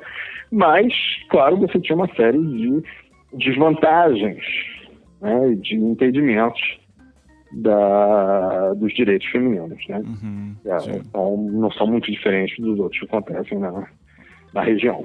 Uhum. Ou seja, só, só, é só para esclarecer qualquer visão turva de que, como a maioria é muçulmana, uh, não, mulher não. não. vai poder fazer etc. Como na Arábia Saudita. Não, Todo mundo tudo. pensa na Arábia Saudita, né? Na verdade. Elas faziam tudo, inclusive, servir o exército. Uhum. Tá. tá. Você tinha brigadas femininas no exército, que eram voluntárias, não era obrigatório. Tá. Uhum. Uh... Mas você tinha essa ideia revolucionária de que a mulher é igual ao homem, então ela tem que sair para a sociedade, etc. Só que isso num contexto autoritário, né? Uhum. Ela, ela, é igual ao homem, como homem ela tem que servir o Estado. e daí que, como você bem falou, que o Islã se torna uma forma de protesto, nesse caso, claro. né? Uhum. Óbvio, exatamente. Uhum. Então a mulher que diz, não, é para me mostrar, eu vou me cobrir. Uhum. É para eu trabalhar, eu fico em casa. é, exatamente. Isso, assim, não entra na cabeça dos analistas ocidentais. Né, sim, sim, sim. Mas... Não, e, é de uma subversão maravilhosa, assim, né? Não, e é o mesmo mecanismo que é, levou enorme apoio feminino ao Ayatollah Khomeini na Revolução Iraniana. Uhum, Porque o, o Chá do Irã tinha o mesmo, o mesmo projeto de libertação autoritária das mulheres, né? Uhum, sim. Ou seja, uh, isso é engraçado falando do Irã. Quando você vê aquele filme Argo, por exemplo, lá passa uma visão hum. de que o chá era maravilhoso. Hum. Claro, porque é um filme feito pelos Estados sim, Unidos, claro, né? Sim. Sim, sim. exatamente. Uhum. Era maravilhoso para os Estados Unidos, sem dúvida. Não há dúvida, né? Sim, sim.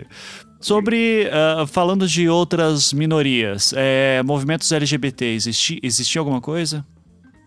Não, o homossexualismo é era crime na Síria, era crime civil.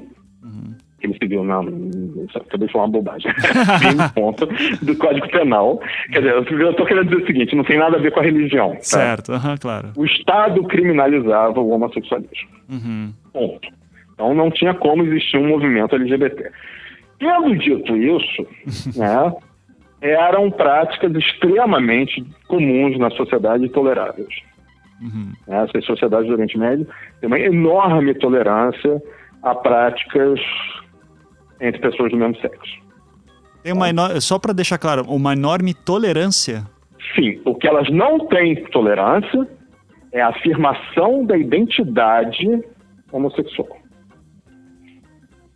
Consegue me então, dar um exemplo para ilustrar? Ou seja, né, evidentemente você tinha, né, como você tem em qualquer sociedade, você tinha homens que se relacionavam com homens e mulheres que se relacionavam com mulheres. Tá? E isso fazia parte do, da paisagem social. Uhum. Tá? Inclusive, coisas que não eram muito secretas. tá? Agora, ninguém afirmava uma identidade homossexual em público. Uhum. Porque, entre outras coisas, isso era garantia de que você seria preso. Uhum.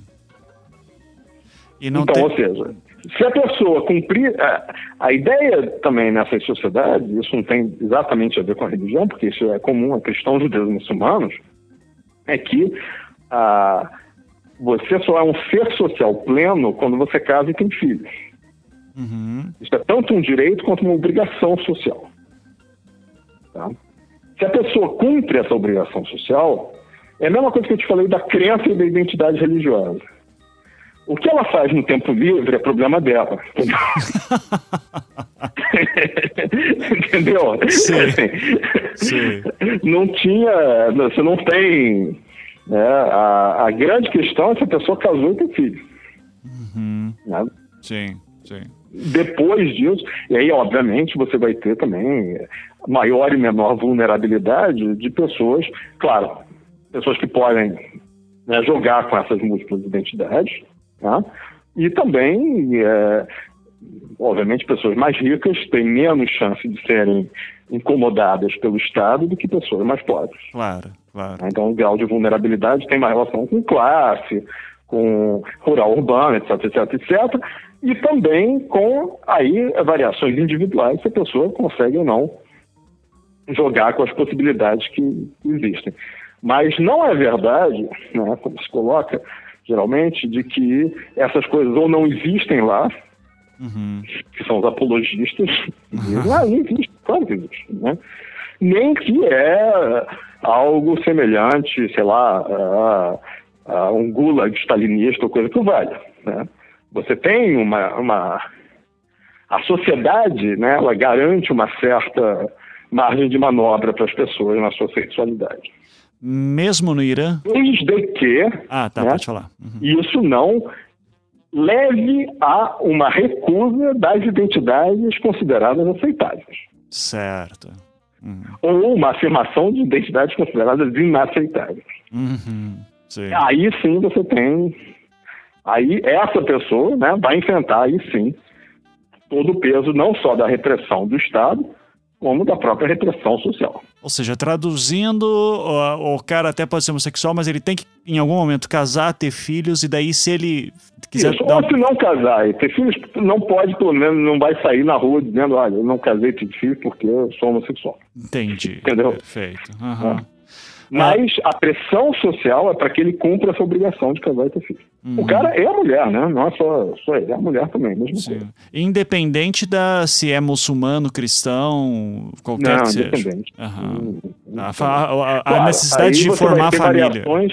De novo, uma família de elite, viajada, etc, etc, vai ter uma certa visão disso, que é outra de uma família de classe média baixa, extremamente religiosa. Sim, obviamente vai ter variações. Uhum. tá? É- nem todo mundo pensa igual, nem todo mundo pensa, é, vê essa coisa igual. né?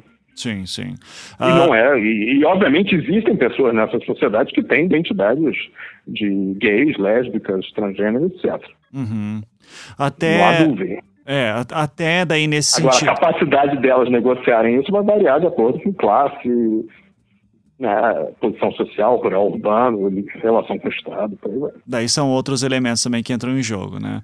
Ah, ah, isso, inclusive, no Irã também, porque a gente ouve muita história de que no, no Irã tem muito da questão da, da- Eles vendem muito a questão que eles fazem cirurgias de transexuais, enfim. Fazem. Mas, fazem. é, mas ao mesmo tempo você não pode ser homossexual e dizem que se você assume publicamente que é homossexual, você vai ser morto por, tipo, Sim, sei é lá, você, você roubou o- alguma coisa. O Irã tem interessante questão que você pode ser transgênero, isso é aceitável, mas você não pode ser homossexual. Uhum. Porque existe a ideia de que a pessoa transgênera é uma alma que encontrou um corpo errado. Uhum. Entendeu? Colocaram o, o presente no pacote errado. Pronto. né? Uma alma de mulher no corpo de homem é uma alma de homem no corpo de mulher. Isso é uma doutrina religiosa que o Ayatollah Khomeini disse que era válida e por isso os transgêneros são aceitos no Irã. Agora, a operação para eles é obrigatória, ela não é opcional. Uhum. Entendeu? Então é isso que eu digo. Eles, existe a aceitação dos transgêneros, mas não dos homossexuais. Uhum. Mas é No verdade nível- que matam, podem matar homossexual, o Estado mata homossexual no Irã? Isso é A verdade? pena por homossexualismo é a morte, sim. Sim, você tem execuções. Mas aí, de novo, é, essas execuções, elas variam muito com o clima político. Né? Uhum. Você tem anos e anos sem nada, em que ele, é, simplesmente o Estado ignora a existência, e momentos de pânico moral. Né? Então, no governo Ahmadinejad, você tem vários momentos em que você teve execução de homossexuais. Mas a desculpa era que atual. não a desculpa é que não era por serem homossexuais. Sim, sim, sim, sim, sim. sim. Mas a, a, o homossexualismo é crime. Uhum. A, a, pena de morte era por, porque eles eram acusados também de, de estupro, de pedofilia, etc, etc. etc. Sim. Uhum. É, aí também cabe a ver se o processo foi, foi razoável ou não. Provavelmente não, né? Uh, mas, de qualquer maneira, é crime. Você vai para prisão de qualquer maneira. Certo. Sabe? Uh, mas, por exemplo, no, no atual governo, a incidência disso caiu brutalmente. Uhum. Então, como eu disse, isso varia muito. No caso do Irã, isso varia muito do clima político, que é muito diferente da Arábia Saudita, em que não. Isso aí é, é básico. Uhum. Sim, sim. É. Uh, pergunta bem aberta, sinta-se à vontade para responder como quiser. Por que os Estados Unidos é contra o governo Assad? Os Estados Unidos tradicionalmente é contra o governo do Assad é, por um, principalmente por uma questão, pela oposição do governo, é, pela oposição da Síria a Israel. Uhum. Tá? E porque a Síria era aliada da União Soviética. Uhum. Então, digamos assim, nos anos 70, o mapa geopolítico do Oriente Médio era o seguinte: Israel era Arábia Saudita aliados dos Estados Unidos, Iraque, Síria e Egito aliados da União Soviética. Uhum. A estratégia dos Estados Unidos foi de captar esses aliados soviéticos para o seu campo. Então, primeiro o Egito, com os acordos de Camp David, mais tarde o próprio Iraque, com a guerra Irã-Iraque. A Síria nunca foi captada para o campo americano. Uhum. Ela se manteve até o final como o último aliado da União Soviética na região. E depois ela manteve uma linha em que ela se alia ao Irã. Uhum. Porque a Síria se alia ao Irã, na verdade, contra o Iraque. Que, uh, o, o Partido Baas do Iraque e o Partido Baas da Síria eram rivais mortais, Saddam Hussein e Hafez al-Assad eram inimigos mortais. Então, a Síria apoia o Irã na guerra Irã-Iraque, é o único país árabe que faz isso, por conta da sua rivalidade com o Iraque. Uhum. Então, quando a guerra acaba, ela herda essa aliança com o Irã, que obviamente não faz bons amigos em Washington. Uhum. Mas, por outro lado, ela descobre que isso dá uma independência para ela, no quadro da região. Uhum. Então, a Síria, geopoliticamente, ela é o grande opositor dos Estados Unidos na região. Tendo dito isso, os Estados Unidos uma, teve uma, uma reação muito ambígua o tempo todo. Né? Sim, ele fala que o governo Assad devia assim, ir embora, não sei o quê, mas ele não faz nada para isso. Uhum. Então, depois do fiasco iraquiano, os Estados Unidos está muito mais escaldado que intervir na região. Então, a ideia de que né, foi tudo uma produção americana, que os americanos que interviram, isso é uma balela. Uhum. Os americanos efetivamente fizeram grandes coisas, não fizeram praticamente nada. Uhum. Até os recentes bombardeios do, contra o ISIS. Uhum. Os, os americanos nem armar a oposição direito eles armaram. É, é. Eles, eles chegaram a fornecer arma, armamento para o exército livre da Síria, né? Muito pouco e muito fraco, e depois praticamente suspenderam quando viram que estava indo parar na mão do, do, do ISIS. Uhum. Ah. Então, a, a, a, interferência. Se você quer saber a real interferência estrangeira nessa guerra, é obviamente Rússia e Irã. Uhum. Esses sim estão jogando pesado. Como que estão jogando? Apoiando o Hafezullah, inclusive com tropas. Uhum. Né? E a Rússia disse que vai bombardear as, as posições do ISIS e está bombardeando hospitais em Alepo, uhum. ligados a, ao Exército Livre da Síria. Uhum. É, então, e claro, a Arábia Saudita, Catar e Turquia do lado da oposição. Né? Sim. Apesar Mas que... efetivamente, Estados Unidos e os países europeus estão quase que marginais do conflito. Uh, quando você diz que eles estão, que a Arábia Saudita, por exemplo, está apoiando a oposição, você se refere àquela, uh, ao pessoal que diz que a Arábia Saudita apoia o ISIS? Não, a Arábia Saudita não apoia diretamente o ISIS, né? o Daesh, né? Uhum. Ela apoia grupos como o Jabhat al-Nusra, que é um grupo jihadista, mas que não é o Daesh, que é inimigo do Daesh. Uhum. É, a Arábia Saudita e o Catar apoiam uma série de grupos islâmicos armados na Síria. É, e a Turquia, durante muito tempo, também teve uma, uma, uma política de apoiar esse, esses grupos. Por favor, preencha as peças aqui desse quebra-cabeça na minha cabeça. Você tinha o Assad, daí você tem um levante popular. Na retaguarda começa a vir uma Al-Qaeda que depois vai se tornar Estado Islâmico. Não, não, não. A Al-Qaeda vem muito depois. A Al-Qaeda vem muito depois. Você tem o levante popular. O levante popular. Aí uma repressão militar e paramilitar. Aí o levante popular se militariza. Aí dentro dos grupos militares, aí sim começa a surgir os grupos islâmicos ligados à, à suposta Al-Qaeda, depois ISIS. Tá. Uh, tem mais, quais são os, os, big players aí, assim? É, é Assad, tem Exército Livre da Síria ainda? Ainda tem, né, em alguns em alguns bolsões, ainda é o Exército Livre da Síria.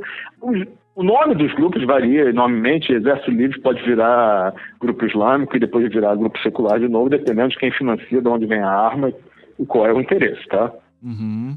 Essas coisas, assim, deixar a barba crescer e recitar o Corão, qualquer um pode fazer, né? Uhum, sim. E é o que tem, tem sido visto. Dependendo de onde vem o dinheiro, eles viram islâmicos ou desviram. Aham, certo. Tá?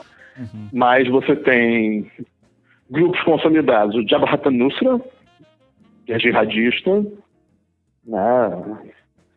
com a, a marca registrada Al-Qaeda e o Daesh, claro. Uhum.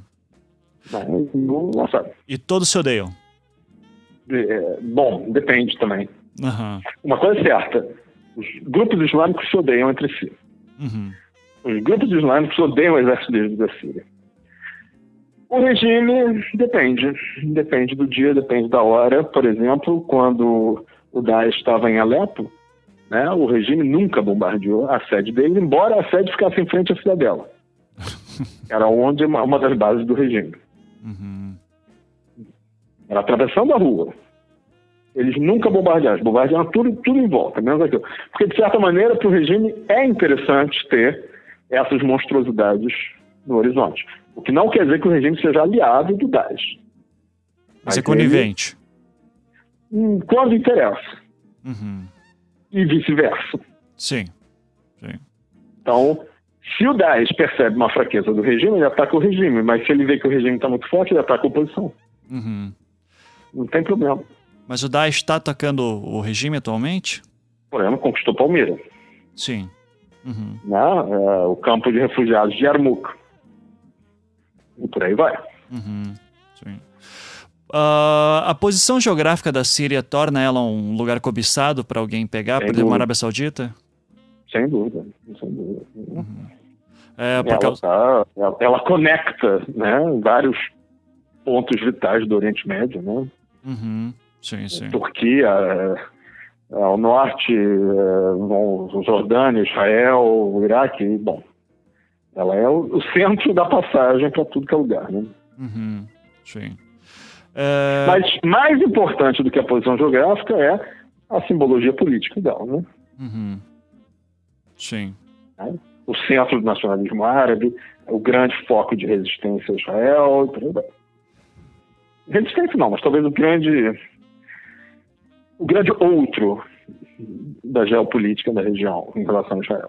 Porque ela sempre saiu dos padrões que estão ali, né, no caso. Uhum. O que não quer dizer que ela não tenha, por exemplo, um, acordos implícitos com Israel. Nunca, desde 73, nenhum tiro foi disparado no, nas colinas de Golã. Uhum. Uhum. Ponto final. Sim. Desde a Guerra dos Seis Dias? Não, desde a Guerra do Yom Kippur. Uhum. Tá. 73. Uh, 73, certo. Uh, o, o, aquele refugiado de Damasco que eu entrevistei, uh, queria verificar com você essa informação. Ele dizia que, uh, por exemplo, a, a mãe dele ligava dizendo: Filho, sai de casa porque está acontecendo uma. Na tua rua está acontecendo aí alguma coisa. E daí ele olhava pela janela e não via nada. E daí, na versão dele, a guerra começou primeiro pela televisão e pelo rádio, e a gente não via nada na rua, então isso foi um golpe midiático. Não, pode... não, quer, não quer dizer que seja um golpe midiático. Eu não sei o que acontece nos subúrbios do Rio de Janeiro, o que não quer dizer que não tenha, no final do mês, pelo menos 50 mortes. Aham, sim. só quer dizer que ele morava numa região em que não, as coisas não aconteceram. Sim, sim. É, eu, eu, vi uma, o, uma explicação também que poderia ser assim, que teve, tinha alguns grupos, principalmente de jovens trabalhadores em Damasco, uh, de classes mais baixas, que eles faziam flash mobs, assim. Então, se organizavam... Tem bairros, bairros em Damasco, bairros é, operários em Damasco, que se revoltaram e sofreram a repressão militar desde o início. Né? Você, tem, você teve um, um protesto na mesquita dos Omíados. Uhum no centro de Damasco, o centro simbólico, religioso da cidade, já em março de, 2000 e, de 2011. Uhum. E aí a polícia entra descendo o de todo mundo, né? Uhum. Então, aí que tá, dependendo de onde você vive, você não vê nada. Tudo bem. não quer dizer que não esteja acontecendo. Claro, claro. Vou te fazer uma pergunta em, eh, em, duas partes, já é uma das últimas, eu já daqui a pouco vou te liberar. tá? Ah, uhum. Sobre como que o Hezbollah está ajudando a Síria e queria saber a tua opinião se o Hezbollah é uma organização terrorista. Tá, o Hezbollah está ajudando a Síria militarmente. A Síria não. O Hezbollah está ajudando o regime do Bashar al-Assad, tá? Uhum. É, está falando atualmente na, no conflito, né? Uhum militarmente. Você tem os guerrilheiros do, do Hezbollah participando dos combates. Na verdade, são eles que estão reconquistando território para o regime. Tá? Sem eles, o regime não teria como ter avanços militares é, consolidados. Não, não é contra o ISIS, não é contra o Daesh que eles estão lutando. Não, eles estão lutando contra a oposição, contra o resto da oposição. Uhum. Tá? Em várias frentes. E a questão de se é um grupo terrorista, isso daí eu acho que é uma pergunta que não faz muito sentido, porque o terrorismo é sempre a violência do outro. Né? Então, a... o Hezbollah é um grupo político e militar. E como todo grupo militar e toda atividade militar, né, ela vai ter uma série de configurações. Tá? Atividade militar contra um atentado contra soldados israelenses ocupando o sul do Líbano, no sul do Líbano, honestamente falando, não é um, um ato terrorista. Né? É um ato de guerrilha militar. Agora, um atentado contra a população civil, seja lá qual seja ela, aí eu posso aceitar que sim, seja um ato de terrorismo. E se a gente aceita que o terrorismo né, é, o uso da violência contra populações civis para conseguir fins políticos ou militares, a gente chega à conclusão que todo mundo faz. Uhum. Né? Os estados fazem e as organizações fazem. Né? E aí eu concordo, é condenado, é condenado e, obviamente, configura, em vários casos, crime de guerra. Uhum. Sim. Mas... Em caso de guerra, ou crime contra a humanidade, ou crime uh, hediondo. Né? Sim. No caso do. Qual é a tua opinião dos Estados Unidos falarem que o Hezbollah é uma organização terrorista? É, de novo. Uh, Mesma um, resposta. Um belo exemplo da classificação seletiva que se usa quando você fala de organização terrorista. Né? O próprio Estados Unidos usa do terror nas suas atividades. Uhum. Né? A, você classificar um grupo como uma organização terrorista não resolve nada. Porque, na verdade, como eu disse, né, o, o uso da atividade terrorista ela é uma quase que uma constante em confrontos militares. Né? Uhum. A questão é que, obviamente, essa atividade né, contra a população civil é condenável assim, sem nenhuma reserva. Uhum. Obviamente. Né? Agora, o, quando os Estados Unidos faz isso, obviamente, está atendendo os interesses de Israel. Uhum. Né? Sim. que usa ataques militares contra populações civis o tempo todo. E os Estados Unidos não classifica o Estado de Israel como um Estado, estado terrorista. Sim. Né? Uhum. Então, não, honestamente falando, é o tipo de acusação que nem é, você falar que um grupo né, eu vou simplificar muito, né? Que nem você falar que uma coisa feia ou chata. É uma questão de opinião. isso tem, é, é, ou seja, isso não tem nenhum valor descritivo, nem nenhum valor analítico. Uhum.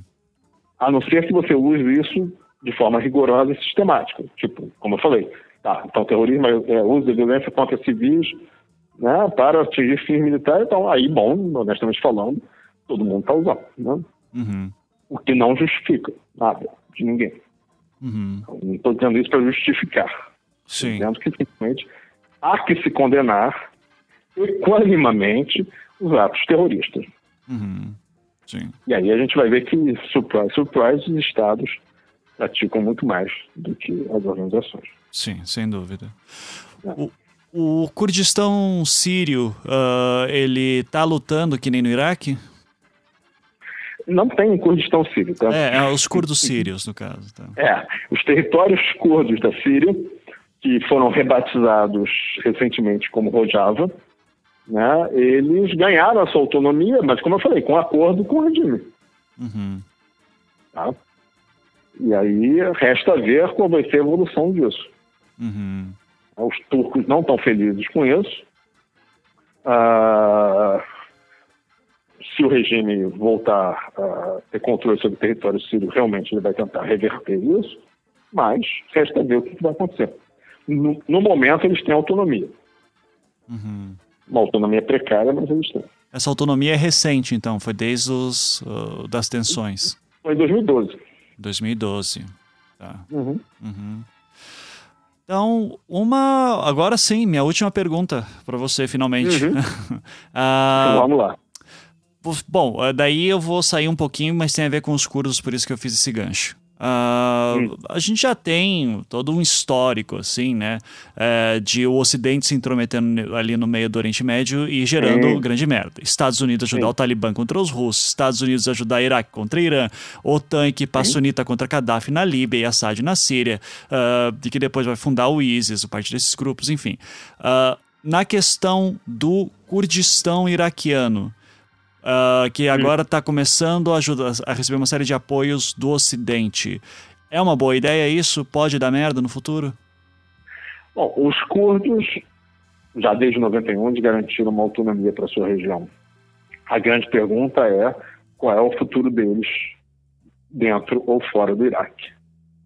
Né? Os curdos estão usando também, obviamente, toda essa questão do, do ISIS e da luta deles contra o ISIS, de serem os grandes aliados do Ocidente, etc, etc, etc, numa tentativa de, obviamente, depois eles vão pedir alguma coisa. E o que eles vão pedir é a independência do Kurdistão. Uhum. É, A pergunta é o que, que o Estado iraquiano vai, fazer, vai achar disso. Uhum. né? E como, e como vai se lidar com isso, porque obviamente você tem recursos petrolíferos. né? E, e parte desse, dessa luta contra ISIS, os curdos expandiram seu território para o sul, Uhum. em áreas que não são exclusivamente curdas. Uhum. Então tem uma série de questões que, obviamente, vão ficar prementes, uma vez que ah, esse caos né, político e militar comece a, a- a decantar em algumas realidades. Uhum. Mas você concorda com a versão de que, eles, que os, curdi, os curdos no Iraque são os únicos que estão efetivamente lutando contra o Estado Islâmico? Não, obviamente não. Você tem uma série de, de- de grupos lutando contra o Estado inclusive grupos islâmicos radicais como o Jabhat al-Nusra. Não, não concordo. Óbvio que não concordo, é empiricamente falso. Né? Você tem uma série de, de grupos, na verdade, praticamente todo mundo que está em torno está lutando contra o Estado Islâmico. Aham. Né? Com exceção, né, o governo do Bashar al-Assad de vez em quando luta, de vez em quando não. Né? Mas, assim, todos os grupos da oposição síria estão contra o, o Estado Islâmico. Uhum. Sim. Né? Tanto que o Estado Islâmico foi expulso de Alepo por uma combinação de insurreição popular e dos, dos outros grupos militantes que, que, que ajudaram militarmente. Uhum. Sim. É, que eu vi muito essa versão de que os curdos, que são os únicos efetivamente fazendo campanhas, fazendo frente de batalha, avançando contra o Estado Islâmico. ah, e. Não, uma coisa é certa, os curdos eles têm uma, uma fronteira com o Estado Islâmico. Uhum. Aí o Estado Islâmico tenta avançar sobre o território curdo. Os curdos lutam contra eles. Não estou tirando o mérito deles. Eles sim eles lutam contra eles, mas eles não são os únicos. Uhum. Certo. Ok. Uh... Talvez eles sejam os únicos fotogênicos, tá? não acho que você vai realmente fazer a foto de família, né? Perfeito. Uh, Paulo, eu só tenho a te agradecer aqui então Uh, se quiser okay. deixar uma última mensagem, assim, uh, lembrando que esse muito aqui é para a gente entender um pouco dessa, uh, desse uhum. outro lado da guerra, principalmente porque a tua fala vai ser muito importante para depois contextualizar um pouco do que os refugiados estão sentindo, né? Sim, esse pessoal que está saindo de casa, deixando tudo para trás e principalmente ir contra muita gente que está dizendo que não tem que trazer refugiado nenhum porque vai vir terrorista junto, sabe, Bolsonaro da vida e essas coisas. Uh, é, então, se você puder dar uma palavra final sobre isso, acho que eu agradeço daí. A palavra final é basicamente entender que, é, que a crise na Síria, a guerra civil na Síria, é uma das é, crises humanitárias mais importantes da atualidade, né? e que você tem um grau de destruição e de sofrimento que é basicamente é, quase que inigualável né, nos conflitos desde a Segunda Guerra Mundial. É, e, obviamente, entender que a população civil síria está pagando um preço altíssimo. Né, da, é, o preço justamente dessa aventura militar e política, né, tanto do regime sírio quanto de grupos da oposição. Então, a, a população civil, de certa maneira, ela está sendo usada e a destruição de vidas e de propriedades está sendo ignorada por todos os lados como sendo uma mera é, casualidade inevitável do conflito, enquanto que efetivamente isso faz com que esse conflito tenha se tornado é, um, uma espécie de fronteira moral em que todas as é, aberrações políticas e militares estão sendo cometidas e efetivamente você tem uma população civil que não tem como se defender de tudo isso. Né? Então, uhum. a, a, a, enorme onda de refugiados né, que está nos países vizinhos e começa a chegar nos outros países, ela efetivamente merece toda a atenção da comunidade internacional e de todos os países para minimizar o sofrimento dessas pessoas. Uhum. Tem solução? É, qual é a solução ideal? Efetivamente, todo conflito e toda crise tem que ter uma solução um dia, né? Você não vai ter uma crise eterna, mas não tem solução no, no horizonte, uhum. né? Ah, o governo do Bashar al-Assad tem, tem aliados muito poderosos, como a Rússia, a China e o próprio Irã, e eles insistem que o governo deve se manter, né? se bem que recentemente a Rússia começa a dar sinais que talvez o Bashar possa sair, ela disse que vai dar que se caso ele saia, ela poderia dar asilo político para ele. É, por outro lado, você tem os grupos de oposição na Síria que são extremamente fragmentados, então é extremamente difícil você chegar a um consenso sobre qual seria a solução política para esse conflito, qual seria o futuro da Síria, qual seria a Síria do futuro que eles gostariam. Agora, claro que a única solução possível, né, uma solução que dê conta do fato de que a, a sociedade síria é uma sociedade que foi fraturada, uma sociedade que está dividida, nem todos apoiam a oposição, nem todos apoiam o regime, então tudo isso tem que ser levado em consideração e, obviamente, você tem que ter mecanismos de consulta dessa população com fim, após o fim da violência. Né? Com a violência acontecendo, não há como você efetivamente supor que você possa ter um mínimo de representatividade em qualquer processo político. Uhum. Então você tem que conseguir primeiro um cessar-fogo e depois construir um projeto político para solucionar essa crise. A tua, o teu desejo seria Assad sai e, e o quê? O meu desejo é que os sírios sejam ouvidos. Uhum. Só. Perfeito. né? ah, não cabe a mim decidir nada disso. Obviamente, o, o, a figura do Bashar al-Assad ela é inaceitável para boa parte da população síria. Os crimes de guerra que, que o governo, sob o comando dele, cometeu são realmente abomináveis. Então, eu acho inviável um, qualquer solução política em que ele faça parte. Ah, a solução política tem que ter um regime de transição. Mas, como disse, o regime de transição é, um governo de transição. O governo de transição tem que levar em conta não só a oposição, mas também o fato de que boa parte da população apoiou e apoia o regime. Uhum. Então o regime tem que ser parte. Certo. Mas, efetivamente, a, as figuras do regime que estão ligadas a crimes de guerra dessa proporção não tem como ser parte Uhum. da, do processo. né? Concorda que religião é o maior problema lá? Hum, Não. Definitivamente não. o, o maior problema é o problema político, né? De você é, ter um regime que é, não aceita a possibilidade da existência da Síria sem ele e de uma oposição que efetivamente não considera que a, a vida e a propriedade dos sírios sejam um preço muito alto para pagar os seus projetos políticos. Uhum. E isso efetivamente não tem a ver com religião.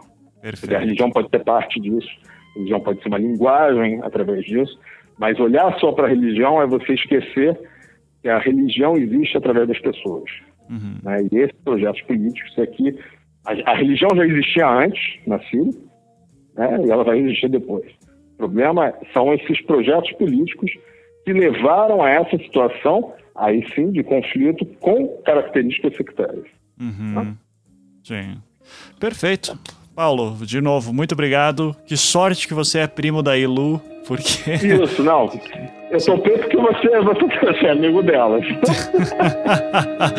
muito obrigado mesmo, sério. Você Nada. contribuiu demais aqui, assim. Então, muito obrigado, viu, Paulo? Tenha uma boa, uma boa noite, boa viagem. Valeu mesmo. Valeu, obrigado. Ah, tchau, tchau.